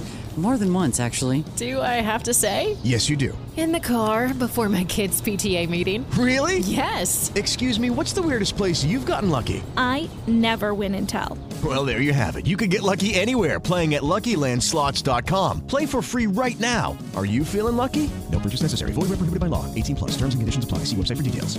Coisa assim. Ah, já falou sobre a dica que você vai dar para as bandas novas? Era isso mesmo, pra não, não- tentar não seguir uma tendência, tentar, tipo, cada, é, juntar a banda e ver o que, que é legal que essa banda faz e que é diferente do que já fizeram. Isso É. é, e realmente, como o Marcão falou, é a parte mais difícil. O original é o mais difícil. Mas é o que mais é, conta depois. Você sabe que eu acho que tem uma pecinha que faz toda a diferença na vida de uma banda. E essa pecinha ela é inacessível para muitas, para a maioria das bandas, né? Que é a pecinha do produtor. Que é a pecinha assim, de um cara que entende de música, entende do mercado e pode ter um olhar de fora daquele trabalho e ajudar essa banda a lapidar, a chegar naquele resultado que a banda busca. E o que acontece? As bandas vão lá, ah, beleza, eles estão lá naquele laboratório, que é o ensaio, que é os, os encontros deles, e eles vão para um estúdio e, e vão gravar e tudo mais. Ou, e às vezes tem, eles vão encontrar com um produtor de um, de um- até um estúdio menor, mas não é um pro- que um produtor pode conhecer música, pode dar um monte de opinião, mas nem sempre é um cara que está capacitado para posicionar comercialmente a banda, que é importantíssimo, Tem isso também. não é? Para aquilo, quer botar o violão lá? Pode ser, pode ser. É. Daqui a pouco tá dormindo a sua perna. Não. Ele, tava, ele já tava gangrenando, né? A perna dele. Tipo, Não, né? Já tinha parado Tava- de funcionar tava- ao lado tava do rosto, assim, aqui, tipo, e ele tava suportando. O Era- violão já, já, já, já juntou com o sofá, assim, já estava apoiado assim. Não, mas o que você está falando é verdade, porque tem, tem uma questão importante também nisso tudo, né? A gente sabe que não, às vezes não é só, tem a parte além da música, né? Eu tenho um estúdio lá, estava falando com o Gil, né? Estúdio de gravação lá em Santos também, o Electro Sound. E a gente comenta muito isso, assim, tem, tem trabalhos incríveis das bandas novas, né? Surgindo muitas bandas bacanas tal. Mas o importante é sair do estúdio e você ter um- uma continuidade daquilo, seja através do marketing. Como é que você vai divulgar aquilo também, né? É importante também, porque hoje é uma guerra violenta de informação. Violenta. E aí cara. entra o papel também do produtor, eu acredito, né? Não só musicalmente, Sim. mas também para posicionar a banda. Como é, como é que você vai mostrar teu trabalho? Quais são os nichos legais para você ir tocar? Qual é o seu ouro também? É, entendeu? É que hoje em dia também os artistas novos eles tendem a querer fazer tudo sozinho. Porque eles têm como fazer. É verdade. Né? Como, como- Sim. tem como gravar sozinho em casa, tem como lançar sozinho, subir para as plataformas de streaming e tal. Tem como se divulgar sozinho pelas redes sociais. Então, eles acham que é, é função deles também. Só que, na minha opinião, não é. Você tem que entender um pouco do que acontece, mas isso é uma outra profissão. Você, Pois é. Músico, leva- artista é uma coisa, produtor musical é outra. É. É, o, o cara que vai fazer a promoção, assim, pode ser, até ser produtor musical, mas é outra profissão, não é coisa do músico fazer. É. É, Exato. aquele A gente negócio, né? acumula, Você- A gente acumula funções porque, como eu disse, tá- nem sempre é acessível para Sim. ele ter pessoas cuidando disso, né? Mas é, que fique que fique registrado aqui que é importantíssima essa visão de fora, porque a experiência faz sim diferença. Um cara mais experiente vai olhar aquilo e vai falar legal. Não, é, a gente bombardeado de informações. Hoje, molecada sabe fazer vídeo, editar, subir, internet, fez algum curso aí de marketing digital, música, guitarra, tudo. Produção musical, hoje todos têm milhares de competências e você precisa ter mesmo, porque já que você não vai ter alguém para te ajudar, você tem que se virar, né? Mas é importante saber que, a, que, essa, que essa visão que vem de fora, ela faz toda a diferença. No, no caso do Angra, fez toda a diferença.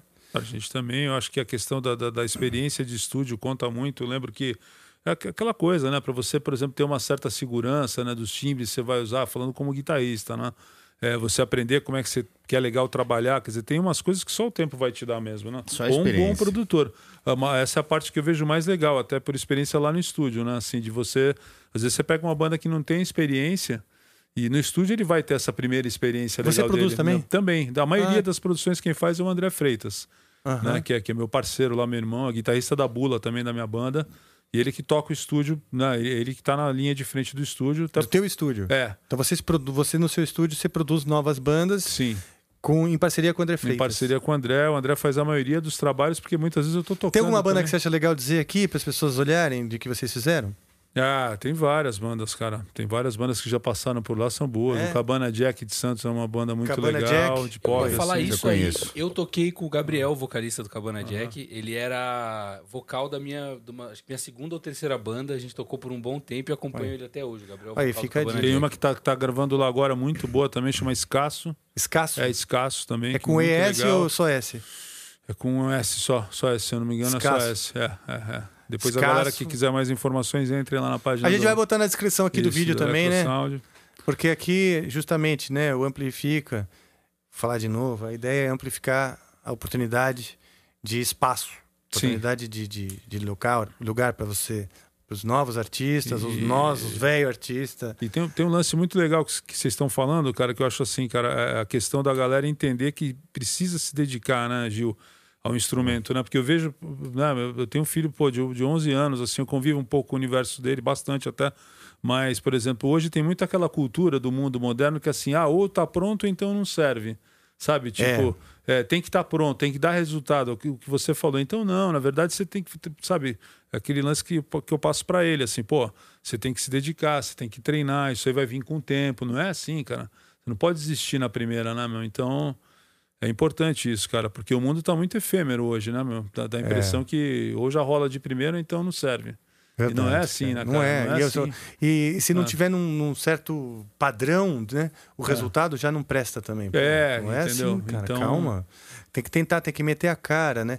Então, as pessoas também ficam inseguras, às vezes, de se, se expor na internet, porque elas têm referências de gente que já está ali se comunicando bem, tocando bem, papai. Como é que eu vou colocar meu primeiro vídeo ali tocando errado, né? Exatamente. Agora, essa cara de pau é boa, no É fim bom, das é importante, né? Mas também, se você queimar muito o teu filho, tem que achar esse, tem que achar esse equilíbrio, né, bicho? Você tem que ter É. bons amigos ou uma família muito próxima É, assim, isso aqui não tá tá- bom ainda, falar- segura, é, segura. Saber ouvir também, né? É. Cara, então É. assim, é... para arrematar aqui, eu quero falar uma coisa. É, o, que me colocou na, na- na- assim, minha, minha paixão pela música assim, veio muito cedo, assim, muito antes de existir o rock na minha vida, eu já gostava de música. Eu era uma criança daquelas que gosta de ouvir música, né? Não sei vocês, você era assim também, Marcão? Você curtia Também. música antes de curtir rock? Sim, curtia música, sim. Minha mãe, ela é, ela é, ela é formada, ela é pianista formada. Ela, ela não trabalha com isso, mas ela, ela, ela toca, toca piano super bem e tal. Estudou muito tempo e sempre teve muitos discos em casa, né? Meu pai já... O primeiro disco de rock que eu ouvi na vida foi do Bill Harley, né?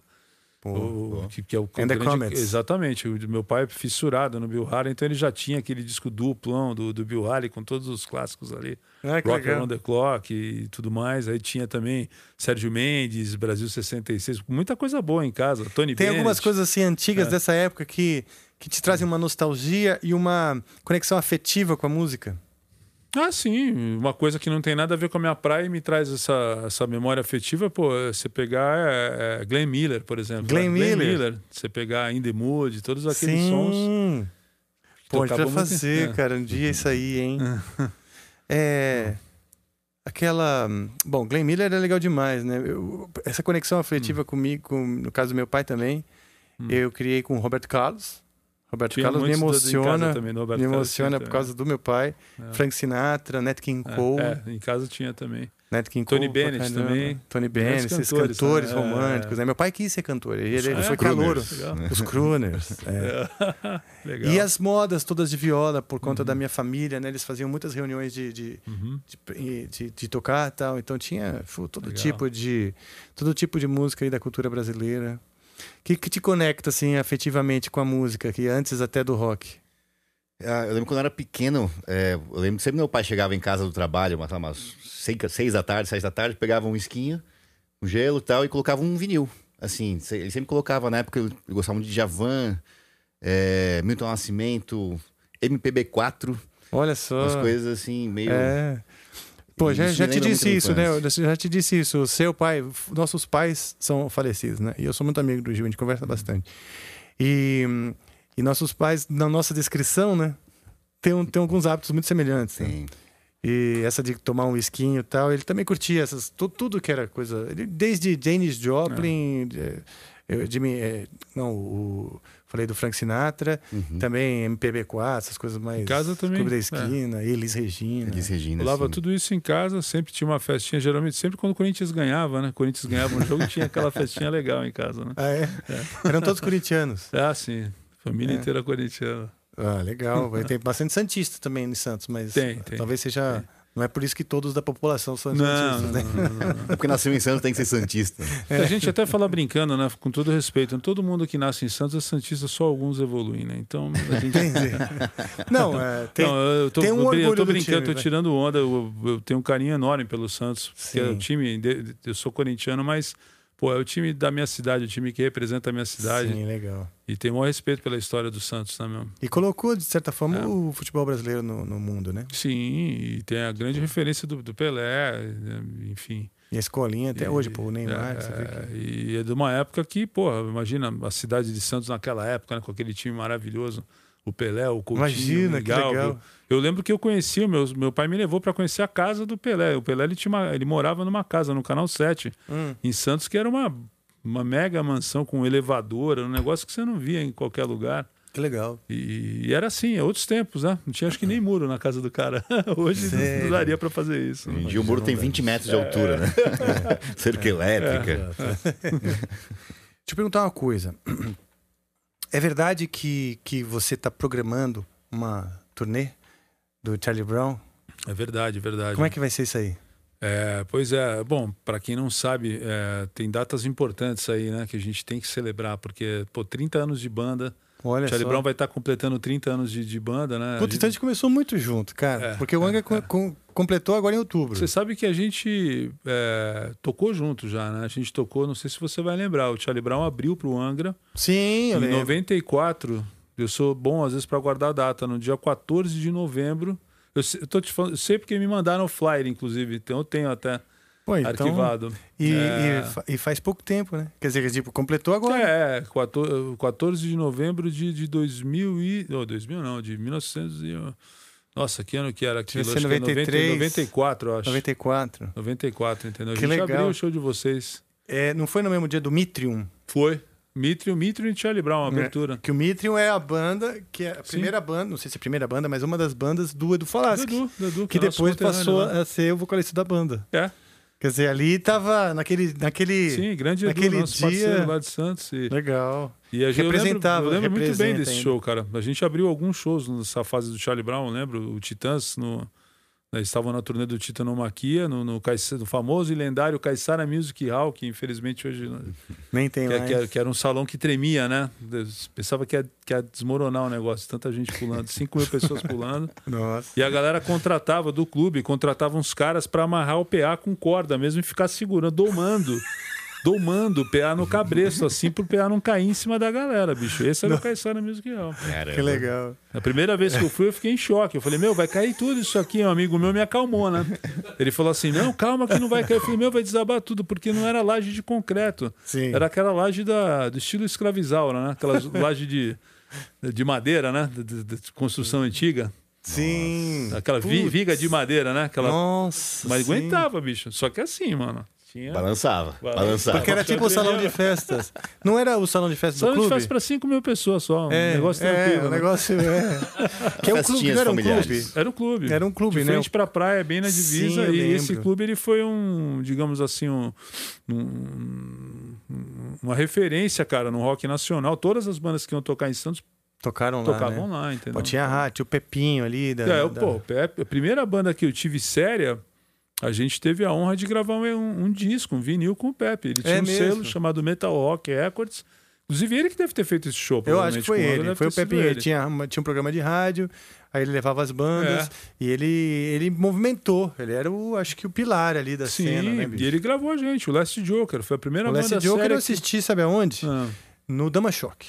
É, a gente abriu o Mr. Green, que era Mr. uma banda Green, também. que tinha o. o O Zuzu Mossauer. No baixo. também.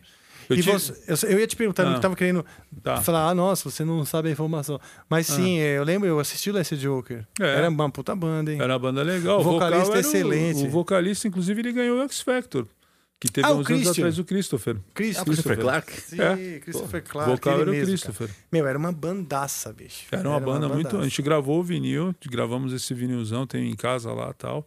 O Zuzu, tive um projeto também muito legal com o Zuzu chamado Santa Claus, que era com o Christopher também. Olha só. E, mas muito doido o som, um negócio que ainda vou disponibilizar pra galera que ainda não tem. Eu peguei até material com o Ah, Zuzu é? há pouco tempo. O Zuzu até é muito doido, ele é um Não, você vê crânio, pira- né? Exatamente. Você vê o som do Santa Claus e fala, caramba, o cara deu um nó no, no cérebro, assim, um treco muito louco, cara. E é um dos primeiros que tocava com um monte de corda no baixo. É. Porque na época eu só via baixo de quatro cordas. E você sabe que o começo do Charlie Brown teve a ver um pouco com essa história, não, não Ah, é? a- o conteúdo da banda, mas assim, o, na época o Champignon entrou pra tocar no lugar do Zuzo. Ah. né? É, e aí que a gente ficou conhecendo o Champignon, que era um moleque prodígio lá que tinha tipo 12 anos de idade e já tocava, pô, pra assumir o posto do Zuzo na época não dava pro Meu. cara ser mais ou menos, né, É. bicho? Mas Apesar então ele um entrou, estilo ele- daí ele né? entrou no É. Lance Joker no, Não, no Mr. Green. No Mr. Green. E aí que a gente ficou conhecendo o moleque e tal. Mas então você tocava nas duas bandas? Deixa eu entender. Você tocava no... No, no você- comecinho do Charlie Brown, eu tocava, eu cheguei a tocar nas duas bandas. No Last Joker, que era uma banda mais antiga. Sim. E, e comecei junto com o Charlie Brown desde o início, né? Tá. Em 92. E por um, um- alguns meses ou um ano, acho que eu cheguei a tocar nas duas bandas juntos, juntas, assim, né? É. Que eram propostas diferentes, entendeu? Sim, não, não colidia. O Charlie Brown, né? até para quem não conhece, eu disponibilizei no meu canal, é, tem as demos. A primeira demo do Charlie Brown, a segunda, que era cantada em inglês, porrada o som. Foi essa fase que a gente tocou junto ali no, Ah, com vocês legal. lá e, e mudou bastante. Tá no seu canal? Tá, no- tem no meu canal as demos remasterizadas lá pelo Aí, ó, André e tudo. Mas na inter... no, no- você fala no, No no Instagram, no YouTube? No YouTube, é. É só digitar lá, Charlie Brown, primeira demo, tem a segunda demo, tudo remasterizada. Aí, pessoal. E porrada o som, Suicidal, Infectious Grooves pra caramba. É? E, mas já tem um- coisas ali, traços do DNA que você fala, olha, isso aí parece com a música que foi conhecida depois. Ah, legal. mas é bem diferente, assim. Tinha uma Olha. puta influência do Mike Moore, sempre teve, né? E do Phil Anselmo pra caramba. Ah, que legal. Biohazard também, White... White é, pô, aquela música, puta, tem várias, cara. Mas os principais, o Suicidal e, e o Infections. Pô, que show Assim. de bola. Que tava bombando na época, assim, todo mundo. É. Que eles tocaram no, no, no Philips Monster, o Suicidal Tendencies tocou no Philips Monster, É. que o Angra tocou. É. E, e o- e a gente tocou com, com o Mike Moore também, né? A gente fez um show em 2019 com ele. Ele legal. participando do nosso show, cantando Charlie Brown. e a gente tocando Suicide também um pouquinho, né? Pô, Mas era um show, show de cara. celebração do Charlie Brown. Foi no estúdio, ensaiou com a gente. Não, foi fina. sonho, sonho realizado, né, bicho? Que legal. A gente tocou simplesmente com ele aquele som, aquele Violent and Funk do Infectious. Nossa. Que é uma treta essa nome. música, bicho. É? Puta, eu me lembro na É. época, eu, a gente ouvia, mas depois, É. sei lá, parei de ouvir. Que o Infectious é tipo uma pós-graduação ali, né? Você tirar aqueles discos lá, você fala, pô, o cara tá, tá, li- tá ligeiro, né? Tá ligeiro. É, aquilo lá é. Aquilo já, é já é um É. nível hard pra músico, né? É, porque, pô, o Trujillo no baixo, né? Só tem o Rock George. Só tem cara. Porque- Boina Verde ali, só tem. E justamente É. os grooves são complicados, né? É. Ótimo. E, e foi um barato, cara. E foi uma experiência. E a, e a galera gostava muito do som do Charlie Brown no começo já. Mesmo assim, né? Já, já tinha uma galera que não era conhecido, obviamente, mas em Santos a galera já pirava no som da banda, já É. ia tudo assistir. Tanto é que quando a gente lançou o primeiro disco, né, da, da, da Rua Pedro, eu dava aula de guitarra na época, né? Teve alguns alunos que chegaram assim, eu lembro em casa e falaram: Meu, o que, que vocês fizeram, cara? Não. Que legal, cara. Falei, calma, meu irmão, calma, entendeu? Porque era a galera mais do heavy metal que Ah, eles acharam do- que vocês tinham traído o movimento. É, não traído o movimento, mas assim, teve uma. Como a gente não tocava muito, né? Não era uma coisa de você estar tocando o tempo inteiro, teve uma mudança assim no som, né, cara? Que foi nós, nós mesmos que fizemos, inclusive, né? Não Uhum. teve dedo de nenhum produtor, né? Até que- quero até aproveitar para falar, porque tem gente que acha, ah, o cara pegou e não. Não. Não é assim, ele trabalhou que a gente já tinha muito bem trabalhado, né? Mas o som sempre foi da banda, né? Sim. É. E a vontade de criar algo que fosse único. Que fosse... É, fazer o som chegar na, na maioria das pessoas, né? Não Sim. em todo mundo, que a gente nunca quis ser unanimidade, mas que o som abrangesse um público maior, entendeu? Porque a gente sentiu que era. E a gente estava curtindo outras coisas também, né? Meu Tri Eleven, Rancid, bandas Sim. que tem a ver com esse, com esse universo Sim. também, né? De reggae mais pesadão, o próprio Sublime também, entendeu? Então, Sim. tudo são- Mas o mais legal é que eu acho que a gente conseguiu, digamos assim, é, traduzir tudo isso para nossa linguagem. né? Cara, isso que eu acho que é o mais legal, cara. Que realmente parece algo muito natural, muito espontâneo. É, é. Não parece, ah, então, uma colagem de Não, elementos é, é. que vocês olharem, entendeu? É, tem uma Não, coisa que é, que é muito difícil, que é você escrever, principalmente música mais pesada, assim, em português. É Muito muito, complicado de soar bem isso aí, né? É, né? Em inglês, claro, não, não que seja fácil, mas as palavras são mais sonoras. Em português, as palavras são feias. Então, É. para você conseguir fazer uma, ter uma fonética legal, assim, gostosa de ouvir, é muito difícil. É uma língua ingrata pra caramba o português, é super difícil. É, é que eu acho que a língua ela tá muito a- a cultura, né? Por exemplo, a música, o estilo musical, ele também está conectado à cultura. Então o rock está ligado à cultura inglesa, cultura americana, sei lá.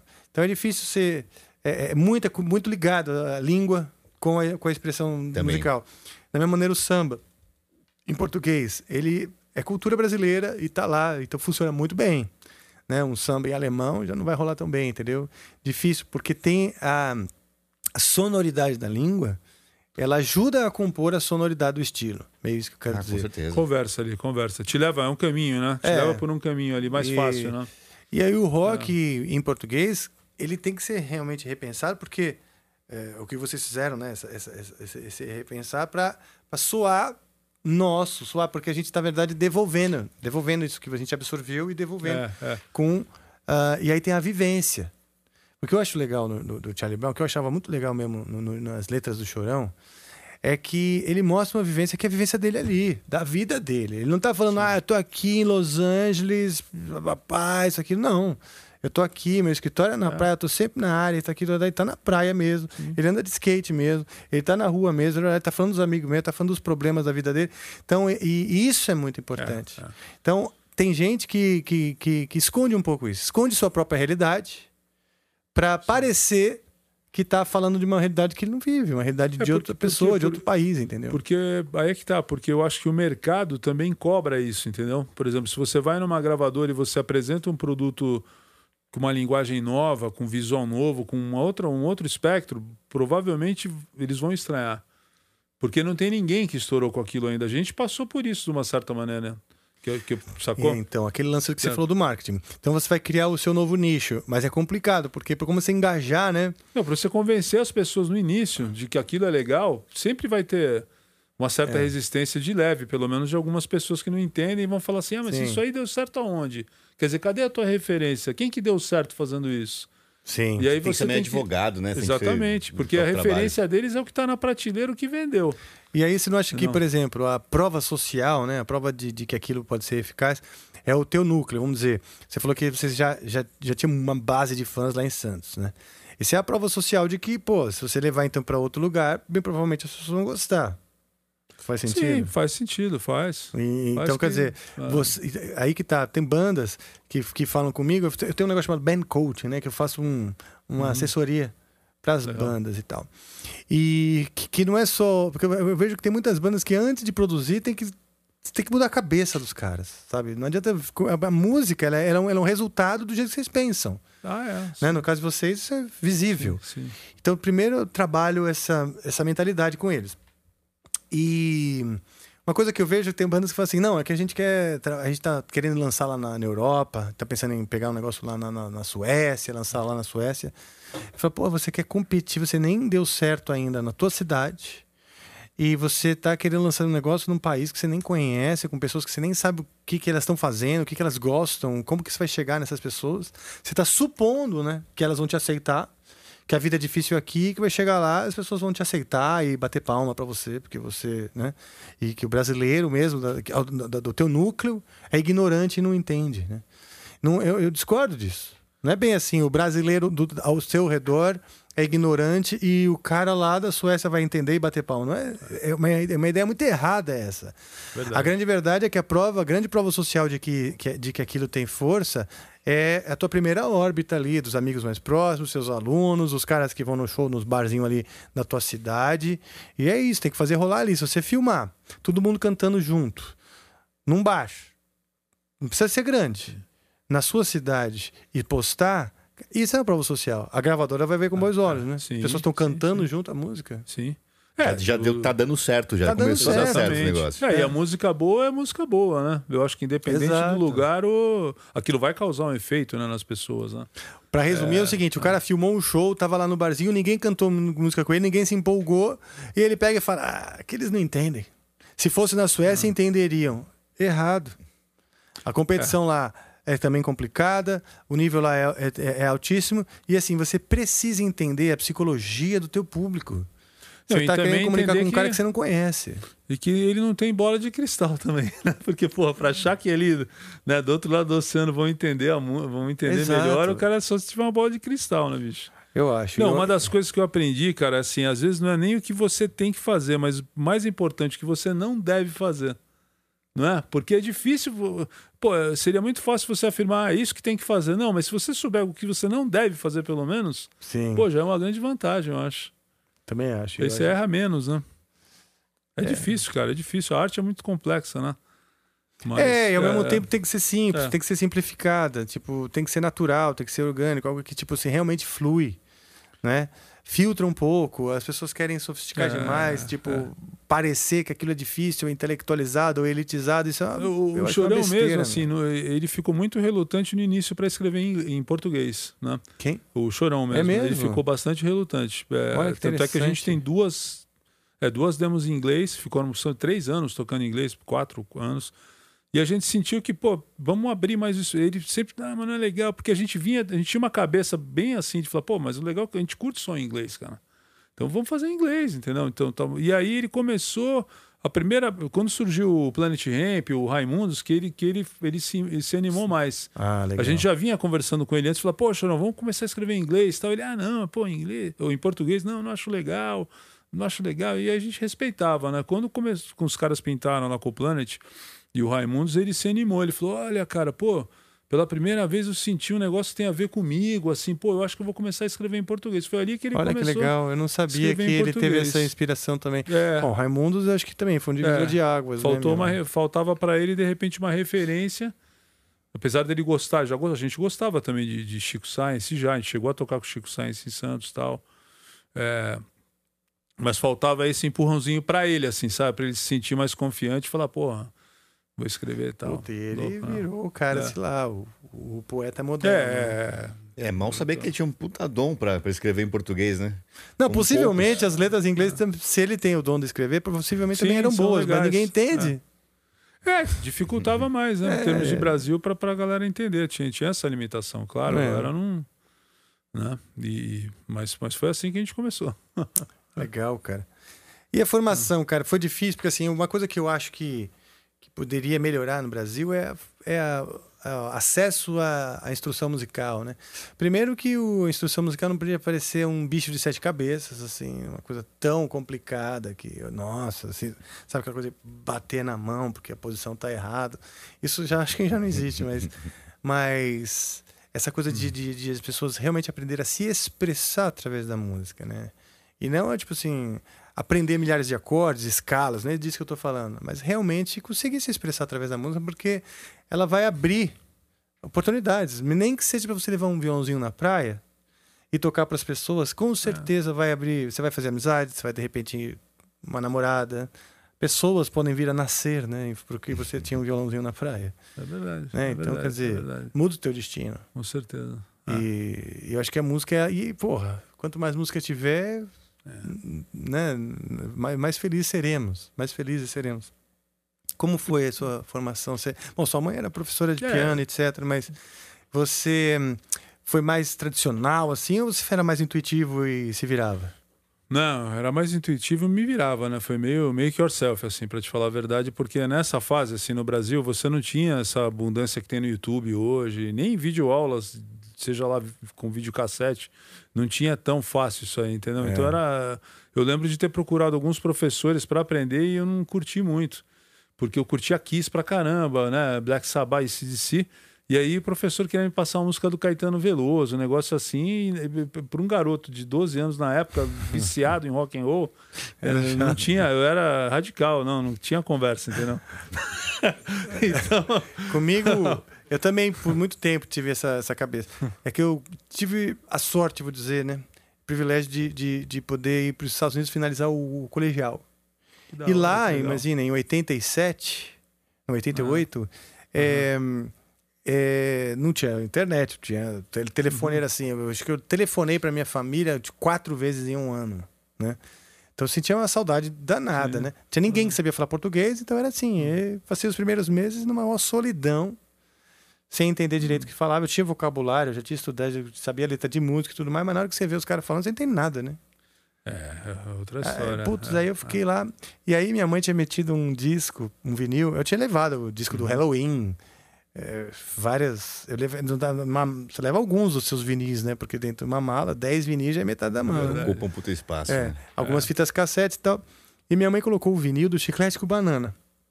O primeiro com Banana, não era nem o, o, o Gel, né? Que, que é o Bel, Uhum. que é o cantor tal. Era o primeiro vinil. E um dia eu coloquei. Falei, né, vamos, vamos ouvir. E cara, bateu uma saudade do Brasil, sabe? Eu ouvi aquilo e aquilo falou, porra, eu sou isso. Eu consegui me ver. Eu não achava que eu era aquilo, porque eu era um cara do rock, de São Paulo, né? Mas quando eu ouvi isso de fora e na maior saudade assim da família e tudo mais, aquilo bateu totalmente diferente. Então eu voltei e aí o professor de guitarra, eu falei, quero saber do Steve Vai, quero aprender com Imóveis e tal. Ele falou, você é brasileiro? Sou. Você toca algum do, do Baden Powell? Eu falei, Baden Powell? Não, Baden Powell é coisa do meu pai, né? Aí eu falei, não, ele falou, pô, Baden Powell, cara, é muito melhor que Steve Vai e Satriani, falou o professor lá americano, né? Aí eu vi que, tipo, opa, existe um jeito diferente de olhar que a gente tá olhando de fora, né? A grama do vizinho, né? Ele É, tava olhando a nossa verdade, grama e eu tava olhando a dele. E aí eu, eu falei, ah, pá, aí eu comecei, aí eu tinha mesmo uma fitinha de do Tom Jobim, Baden Powell, um monte de coisa eu levei. Meu pai, fui, levei uma coisa também para mostrar para as pessoas, né? Minha mãe me deu uns negócios para mostrar a cultura do Brasil e tal. É, eu fiquei ouvindo aquela história toda e, e- e voltei apaixonado pela cultura brasileira por conta da saudade. Por isso que eu falo muito da memória afetiva dentro da música. Né? Você falou do, do Glenn Miller e tal. É. Essa memória afetiva, eu acho que é o que faz a grande diferença, é o que faz você colocar a coisa de maneira apaixonada. Não necessariamente você precisar tocar o Glenn Miller, mas você tem esse elo, você tem esse, esse, esse, esse, esse, essa ligação Sim. afetiva com a música de uma maneira, entendeu? É, uma coisa que assim, que a maturidade, acho que a maturidade traz é justamente isso. De repente você é, deixar de ser muito xiita, né? E você conseguir enxergar o valor real dessas obras sensacionais, que na época, quando eu tinha 12 anos, eu não dava a mínima. Mas hoje, porra, né? Você escuta um Tom Jobim, você escuta um próprio Caetano Veloso e fala, porra, tem uma riqueza ali, tem um negócio ali que, é, né, que a gente tem que respeitar, né, cara? Não dá pra... Sim. Que o mundo inteiro já admirava e a gente ainda ficava Exatamente. com... Mas eu acho que isso tudo faz parte também da, pô, lógico, da tua Claro. idade, né? Do que você tá. O jovem tem muito isso, né, cara? Você tá numa fase da tua vida que é aquilo, você é radical e. e- Sim, e, pô. né? E o- mas o legal, que eu acho que é essa experiência de você beber nessas fontes todas, entender, en- enxergar o ouro, né? De, de cada uma delas e até, por que não, trazer para dentro do teu. Claro. Né, do teu universo também. E, p- você fazer do teu jeito, sacou? Só Pô, que eu tu- acho, Ah. cara, que Ah. as músicas do Charlie Brown vai ficar legal pro caramba numa versão meio Glenn Miller. É. Pensando, sabe no quê? No, no, no Stray Cats. Agora eu esqueci, pô, agora me fugiu o nome do cara. Brad Setzer. Brad Setzer, imagina? Um, um É. som meio. meio, meio big band. E É. as músicas do Charlie Brown acho que funcionam, hein? Ah, Posso estar falando merda, Então, claro. funciona. As Olha melodias os haters acabam, lá se manifestando. Elas acabam. eu acho que as melodias acabam prevalecendo. Tem um, tem um trabalho muito legal do Bruno Gouveia, do Biquíni Cavadão, que ele tem, que é, chama Rock for Your Babies, né? Não sei se você já ouviu falar, mas é, se não, quem não conhece, acessem que é legal. Que na verdade são, são discos, né? CDs de, de várias bandas, só que traduzidos para versões para bebê, cara, com, aquela- Olha com que aqueles legal. instrumentos de música de Niná. Sim, Então tem sim, do sim. Charlie Brown. É mesmo? E eu nunca imaginei a música do Charlie Brown, imagina, numa coisa pra criança dormir, legal? né? Cara, ficou fantástico, bicho. Será que tem ele man- Spotify? Tem. Quando ele mandou pra mim ouvir assim, eu falei, caraca, pessoal. bicho. Porque Rock tem a mesma, a mesma alma ali, a mesma vibe. É. Através da melodia, produziu? só que numa outra roupagem, cara. Ele que produziu? Ele que produziu. Tem ele mais uma galera que faz ali. É né, um no- disco, um volume? São Um- vários volumes. Tem, tem de várias bandas. Tem do Barão Vermelho, Bruno tem do... Gouveia. É. Vamos fazer uma do Angra, vai? É. Por favor. Uau, Faz um rebirth aí no próximo volume, vai? Senão eu vou ficar bem triste. Pô, muito legal. Eu achei legal essa experiência. Que é o que a gente está falando. Você vê que a música ela pode funcionar em formatos diferentes. A mesma melodia, a mesma harmonia, só com roupagens totalmente Cara, diferentes. isso eu Então, acho muito é. legal. Aliás, hoje, falando em Rebirth, né, que é uma música icônica do Angra, a gente tava dando uma passada hoje aí com a banda. Aliás, essa banda que tá com a gente hoje aí, fenomenal. Quero agradecer. Lá depois eu vou, obviamente, apresentar cada um. Eles estavam tocando essa música do Angra, que é uma balada, né? De várias maneiras, de reggae, depois versão disco, e tocaram uma como se fosse uma música dos anos 80, um rock do, do RPM. Com teclado, Falou, falou. Tiro, tiro, tiro, tiro. Porra, ficou tão legal, cara. E eu gosto, né, dessa. Eu gosto dessas, dessas, dessas, dessas mudanças, porque, porra, eu acho que no fim a música tem que divertir a gente, tem, tem, né? tem um, tem um menino que toca forró, bicho, com sanfona, acordeon e tal, é o, o, Ian. Depois até eu te passo a página quero, dele, se hein? quiser. Vale a pena até divulgar. É o São menino... Paulo? Não, ele é lá do Nordeste. Não sei se é Fortaleza, agora eu não lembro. Hum. Mas ele faz versões de rock, assim, forró. Cara, ele, ele Sério? fez uma da Bula.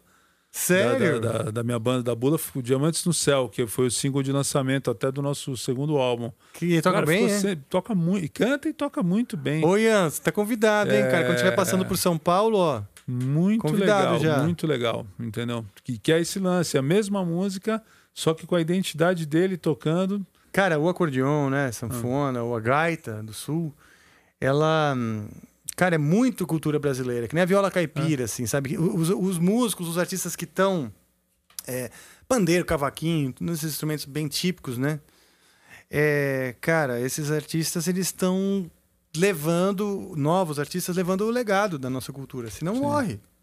Senão morre. Né?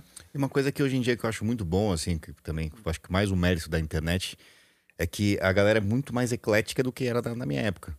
Na, época. na minha época, assim, eu, eu sou roqueiro. Então eu não gosto de ninguém, não gosto de sertanejo, não gosto de pagode, não gosto de nada. Hoje em dia, não. Você per- pergunta pra galera, "Meu, o que, que você tá ouvindo? Ela te fala uma música de rock, uma música de pop, uma música de, de funk, tudo ao mesmo, ao mesmo tempo, a mesma pessoa.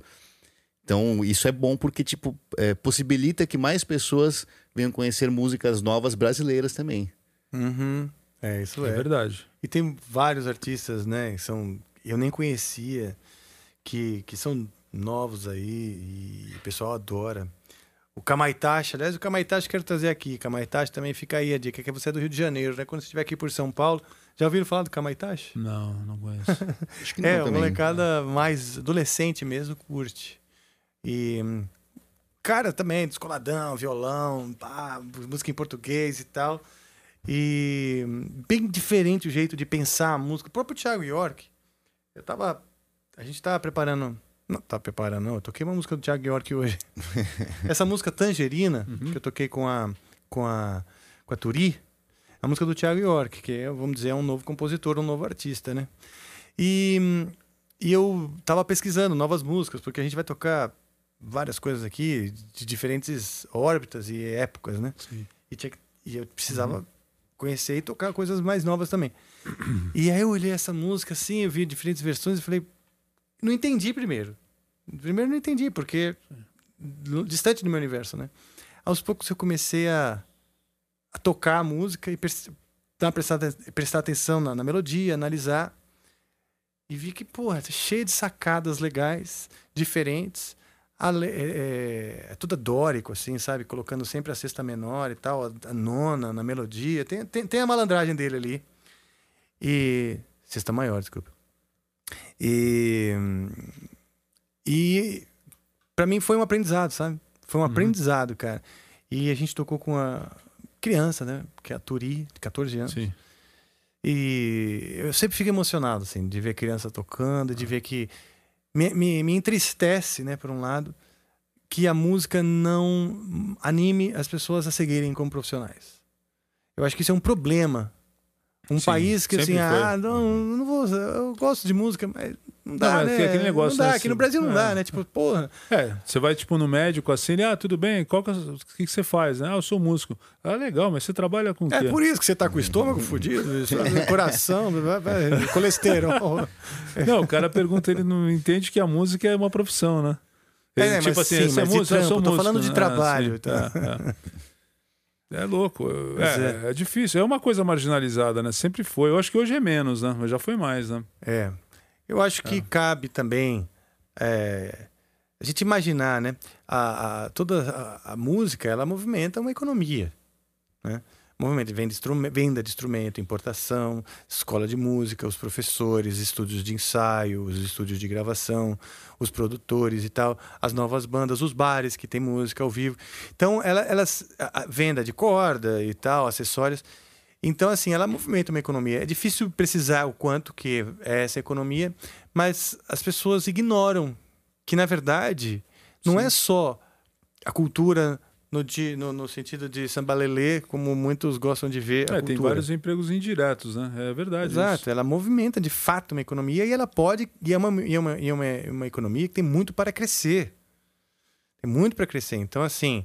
é- é, aliás, foi- esse é um dos argumentos do, do, do Amplifica. Eu falei, cara, é uma economia que tem muito para crescer se a gente realmente polarizar o músico, o profissional, o produtor, as crianças, os técnicos, os músicos que são músicos de, de- de- de- que acompanham outros artistas, etc., a gente vai ajudar a, a fomentar essa economia que é importante. É, importante para porra, para sustentar. A gente acabou de falar do Ian aqui, é um cara que tá tocando com seis anos a sanfona, porra. Se Então, não mas isso- tiver isso é onde ele tocar que- isso, essa sanfona e essa cultura da, da, da música nordestina e, da- da- e do acordeão de maneira geral no Brasil, morre. E aí? É tipo matar os índios. É, é, é matamos Mas mesmo. eu, eu acho que é uma coisa que. Aconteceu.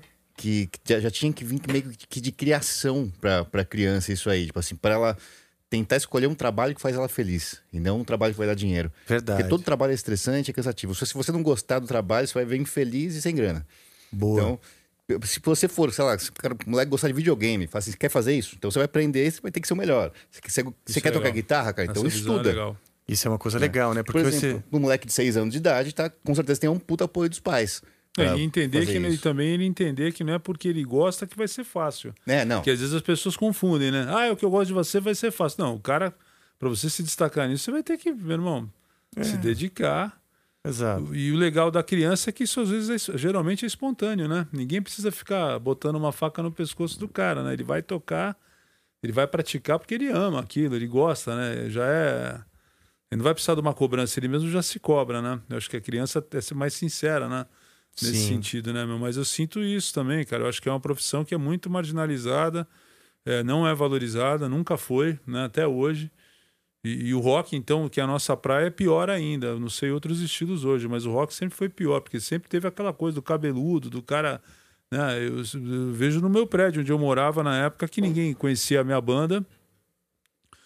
Tinham pessoas, vizinhos, que me olhavam meio feio, cara, entendeu? Tipo, chegando no prédio, os caras, putz, esse cara aí, não sei o que e tal. Até um dia que a gente fez um programa na Globo, que eu apareci na Globo. Ah, aí eu lembro que nesse assim. dia, quando eu cheguei em casa, cara, tinha uma senhorinha que sempre me olhava feio pra caramba. Ela até abriu a cara. porta do seu carro. Ela abriu a porta do, do elevador e falou, por favor. Aí ela falou, te vi na televisão. Ó, Entendeu? Então é. isso aí tem- é, é louco, né? Co- Como, como a mídia também eh, confunde né, a cabeça É. das pessoas. Tem esse negócio meio louco também, né? Pois é, É. Você é a mesma pessoa. É a mesma pessoa. Mas quando exposta. foi canonizado É. ali pela... Pela senhorinha. É. Já comia Pois assim. é. É doido isso, cara. Mas, mas é o que é. Eu acho que a gente. É importante, né? É expor e falar e, e estar, estarmos sempre focados e unidos.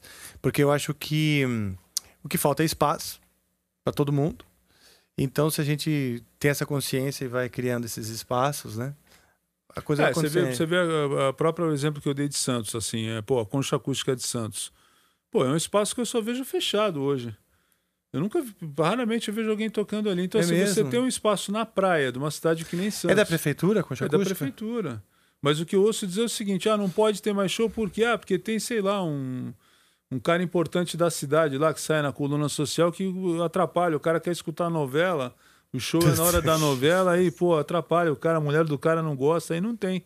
Então, É, um eu- desembargador Eu lembro quando eu que comecei. consegue- É, aliás, tem aquele que apareceu lá, pelo amor de Deus, né? O cara não queria usar máscara e tal. Era de né? Santos? De Santos, né? Infelizmente.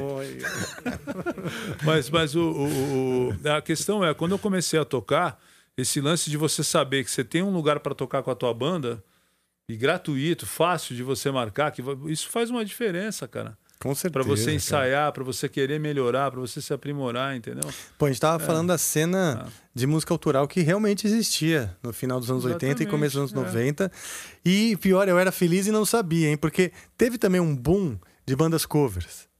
Tinha um- Depois, aí já foi anos 90, teve, É, teve de fato. tipo, logo na sequência, assim, teve esse momento onde a gente ainda existia como autoral e. Sim. Mas teve um boom de bandas covers, e tinha um Pink Floyd cover, tinha um U2 U2 cover, tudo cover, maravilhoso. é, é. Coisas muito bem feitas, né? Sim. Mas eu, e, e eu reclamava, mas ainda existia espaço para música autoral. Agora é bem mais difícil. Eu Sim, acho que hoje é mais difícil para banda autoral ter um espaço para tocar, porque não tem interesse. Não é o problema do cara do dono do bar. Ninguém vai assistir. Não, não.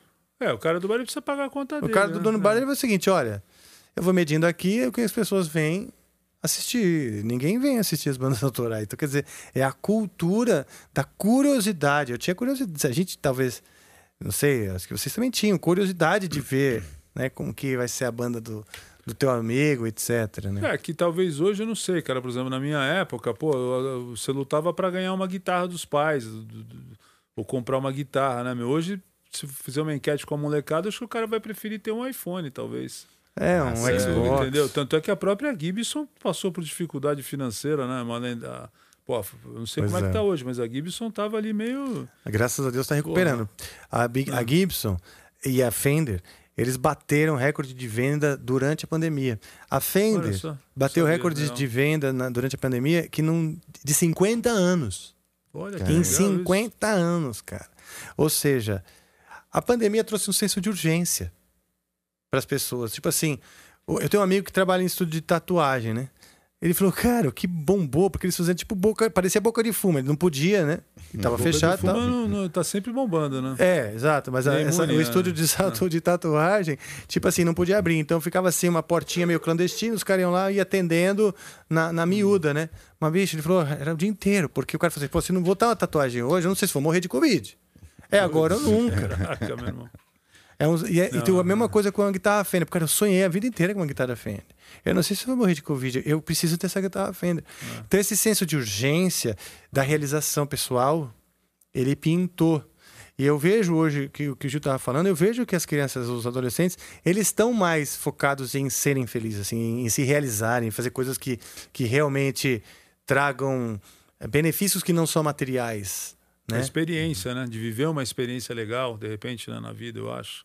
Né? Exato. Eu acho que, porque é o que você falou, cara, o mundo real tá aqui. Mundo né? real. Então, então o cara quer sair de trás do celular, de repente viver aquilo, né? Pois Real é. time ali, sabe? Olho no olho e tal, aquela coisa. Mas acho que assim, a gente também passou por uma, uma, uma geração que não quer imposto pra gente o que a gente ia fazer, mas seu pai não queria que você fosse músico, com certeza. Queria que você fosse um advogado, você é um médico, alguma coisa assim, né? Sim. Meu pai é a mesma coisa. Quando, quando Meu eu não- pai, quando eu contei em casa que eu ia largar a faculdade pra, pra me dedicar à música, porra, bicho. Quebrou não, o e pau. com toda a razão, não tiro a razão dele. A preocupação foi imensa, né? É porque hoje, né, você como pai também tem essa preocupação. Eu vejo que eu É. também como pai tenho essa preocupação, mas assim, Hum. cara, você vai fazer, vai fazer sério, vai fazer. É o que eu falo pro meu filho. É. Não pensa que vai ser, não vai ser, Exato. nada é fácil. Então, e acho que como a Faça- gente teve essa, essa, um pouco dessa criação, é, a- nós hoje em dia nós somos pais, né? E a gente tenta fa- não cometer os mesmos erros que os nossos pais tiveram. Né? Sim. Mas às vezes a gente se vê também cometendo os mesmos Ah, erros, porque várias pô, vezes. Eles estavam cometendo alguns erros que eram por por experiência, né?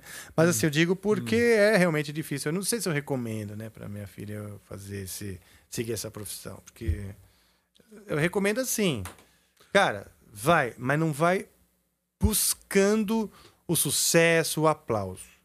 Vai pela caminhada, pela trajetória, o que você precisa disso. Você precisa estar com o violão, você precisa estar tocando com as pessoas, com os teus amigos. Vai nessa. E se isso faz valer a pena, porque para mim, assim, meu pai falava assim para mim: pô, se você. É, é que eu tenho medo que você cabe como um músico de pizzaria. Eu falo, pô, pai, eu vou na pizzaria, eu vou no churrasco, no restaurante, né, churrascaria, eu olho aqueles caras e eu invejo. Eu invejo, o cara tá tocando pras pessoas. Tá, tá trazendo Eu felicidade. fico né, ali, pessoas, cara. Eu ficava, sempre fiquei, tipo, quem gosta de música fica parado olhando quem tá tocando, cara. Você gosta, então você. Né, fala, porra, que legal. Às vezes o cara faz uma versão de uma música, fala, puta que bonita essa música. Ou então você ouve uma música na mão de um cara, num, num, num bar, que você fala, cara, tinha esquecido como essa música é bonita. Porque o cara deixou ela ainda mais bonita às vezes, né? Sim. Então, é, eu só queria estar tocando música, cara. Não importa se é num restaurante ou se é num, num estádio. Eu queria realmente que a música fosse minha grande companheira e, e- fosse, como eu disse, o meu trem pelo mundo, né? Legal. Olha só, é, você falou então dos shows, tem datas já? Do, do De a gente não, não tem datas ainda, mas, mas existe, a gente vai fazer essa tour né, em celebração, 30 anos de Charlie Brown e 25 anos do, do Transpiração Contínua Prolongada, né? Que é o primeiro CD da banda. Pô. Então é um momento muito especial aí da nossa. Não vou nem falar de vida até, não é nem carreira, né? Porque o Charlie Brown foi uma batalha muito grande, né? A gente estava lembrando aqui, né? Cinco anos de underground, aí os discos e tal. Então a gente falou, pô, a gente não pode deixar, né, meu, isso aí de lado e Show de bola. vai rolar. Quem vai cantar? O Egípcio, que é o O nosso Egípcio, brother, que era o vocal grande. do Tijuana, A gente já tem uma amizade há muito tempo, um cara que a gente curte trabalhar, um cara maneiro, a galera gosta dele também. Eu gosto muito do E- egípcio. Aliás, tá me devendo sua visita aqui. Amplifica, hein, É, egípcio? E legal que ele tem a identidade dele também, sabe? Sim, Não é uma coisa já imitar. gosta, é. E até aproveitar a oportunidade, Rafa, assim, para até para não ficar nem mal entendido, não é nenhuma intenção em reativar a banda para voltar a gravar discos como Charlie Brown, voltar a, a- a- né, seguir com a carreira do Charlie Brown. Na verdade, é uma celebração de um trabalho muito legal que cinco caras de Santos começaram a fazer, né, há 30 anos atrás, isso em 2022, e que deu super certo, cara. Então a gente convida todos os fãs que tiveram algum momento bacana assim na vida, né, meu, ao som do Charlie Brown, para estarem com a gente né, nesses shows aí, que vai ser muito legal.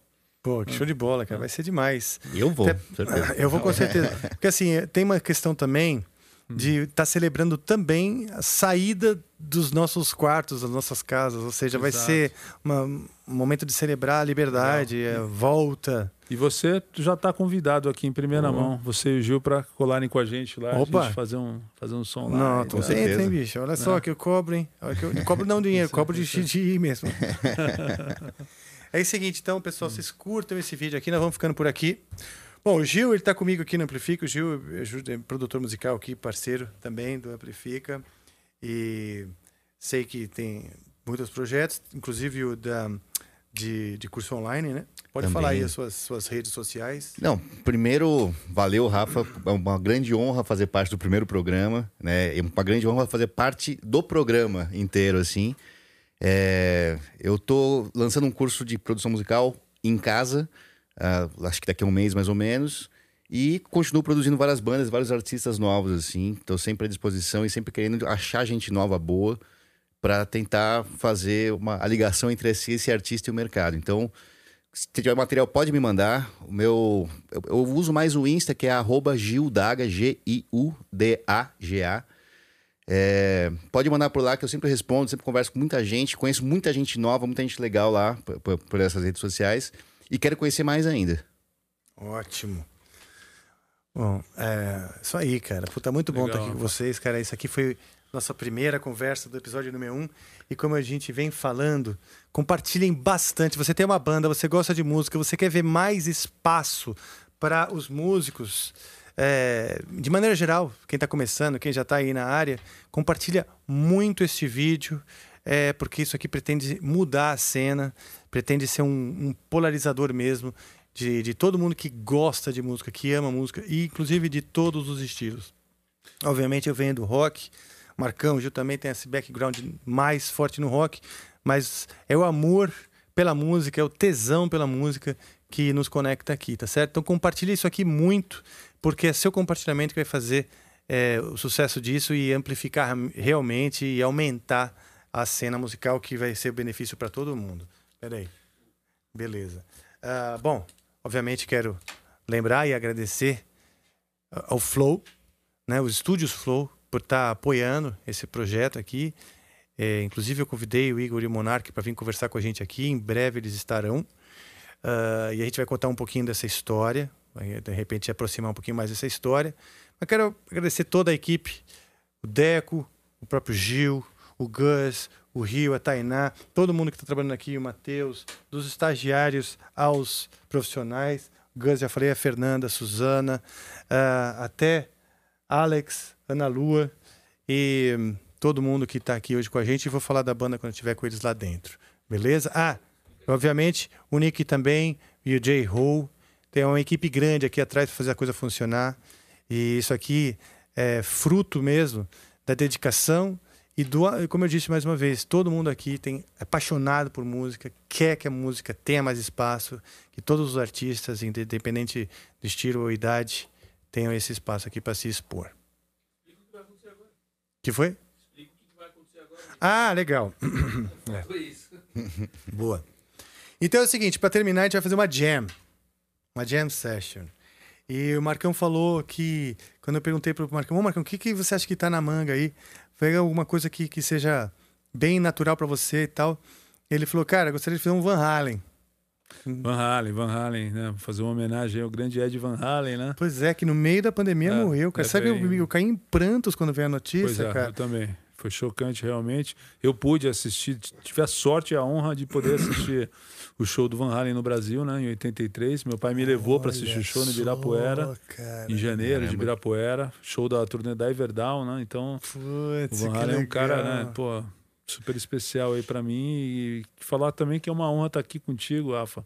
Pô, participando dessa primeira edição histórica, né? Do Amplifica, É, então, primeirão, Junto com o Gil cara. também. Episódio number Pô, one. tá aqui com pessoas que eu curto, assim. Um momento super especial. Fiquei feliz demais pelo convite. Cara, eu E- muito feliz com a sua presença, assim mesmo. Então, porque eu disse, eu queria fazer sempre. Eu falei, meu, eu quero, o que, que eu gosto de fazer da vida? Eu gosto de conversar de música, tomar uma cerveja e tocar com com as pessoas que eu gosto, tocar música. Eu quero criar um sistema para fazer isso, sempre. Legal. E, e aí, cara, eu comecei a envolver pessoas tão malucas quanto eu para entrar nisso. E graças a Deus o destino me trouxe pessoas bem maluquinhas, né? Tipo o Gil, o Deco, o Gus. E os caras do Flow que adotaram. Falaram assim, "Meu, bora, vamos, vamos nessa junto. Então, cara, vocês tomaram a cerveja de vocês? Tem que tomar, gente. Aqui, Eu tomei. Não, tô brincando. Não tem- Isso não- eu aí, não posso ficar fazendo essa apologia, não tem menor assistindo. Pô, então Mas é isso aí, pessoal. Vamos Vamos de música, né? Vamos embora. Pedir mais uma vez pra todo mundo seguir. Não vão embora, a gente vai rodar a vinhetinha mais uma vez aí, só pra gente poder correr pro outro estúdio, pra dar Exato, tempo, né? exatamente. Não, tão, não vão embora. Vai rolar uma vinheta. Não vai desligar o canal, porque agora vem o som que nós vamos fazer. Tá certo?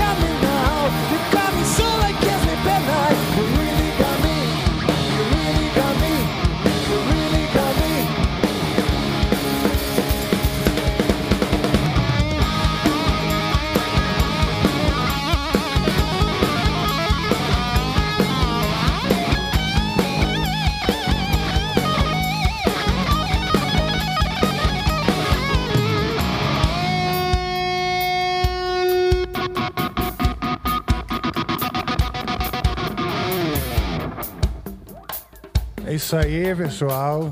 Ficando aqui, esse foi o Amplifica, episódio número 1. Um. Marcão, você toca pra cacete, você toca pra caralho.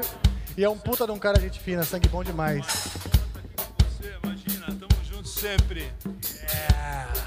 I said, girl, you really got me now. You got me so I don't know what I'm doing. No, you really got me now. You got me so I can't sleep at night. Girl,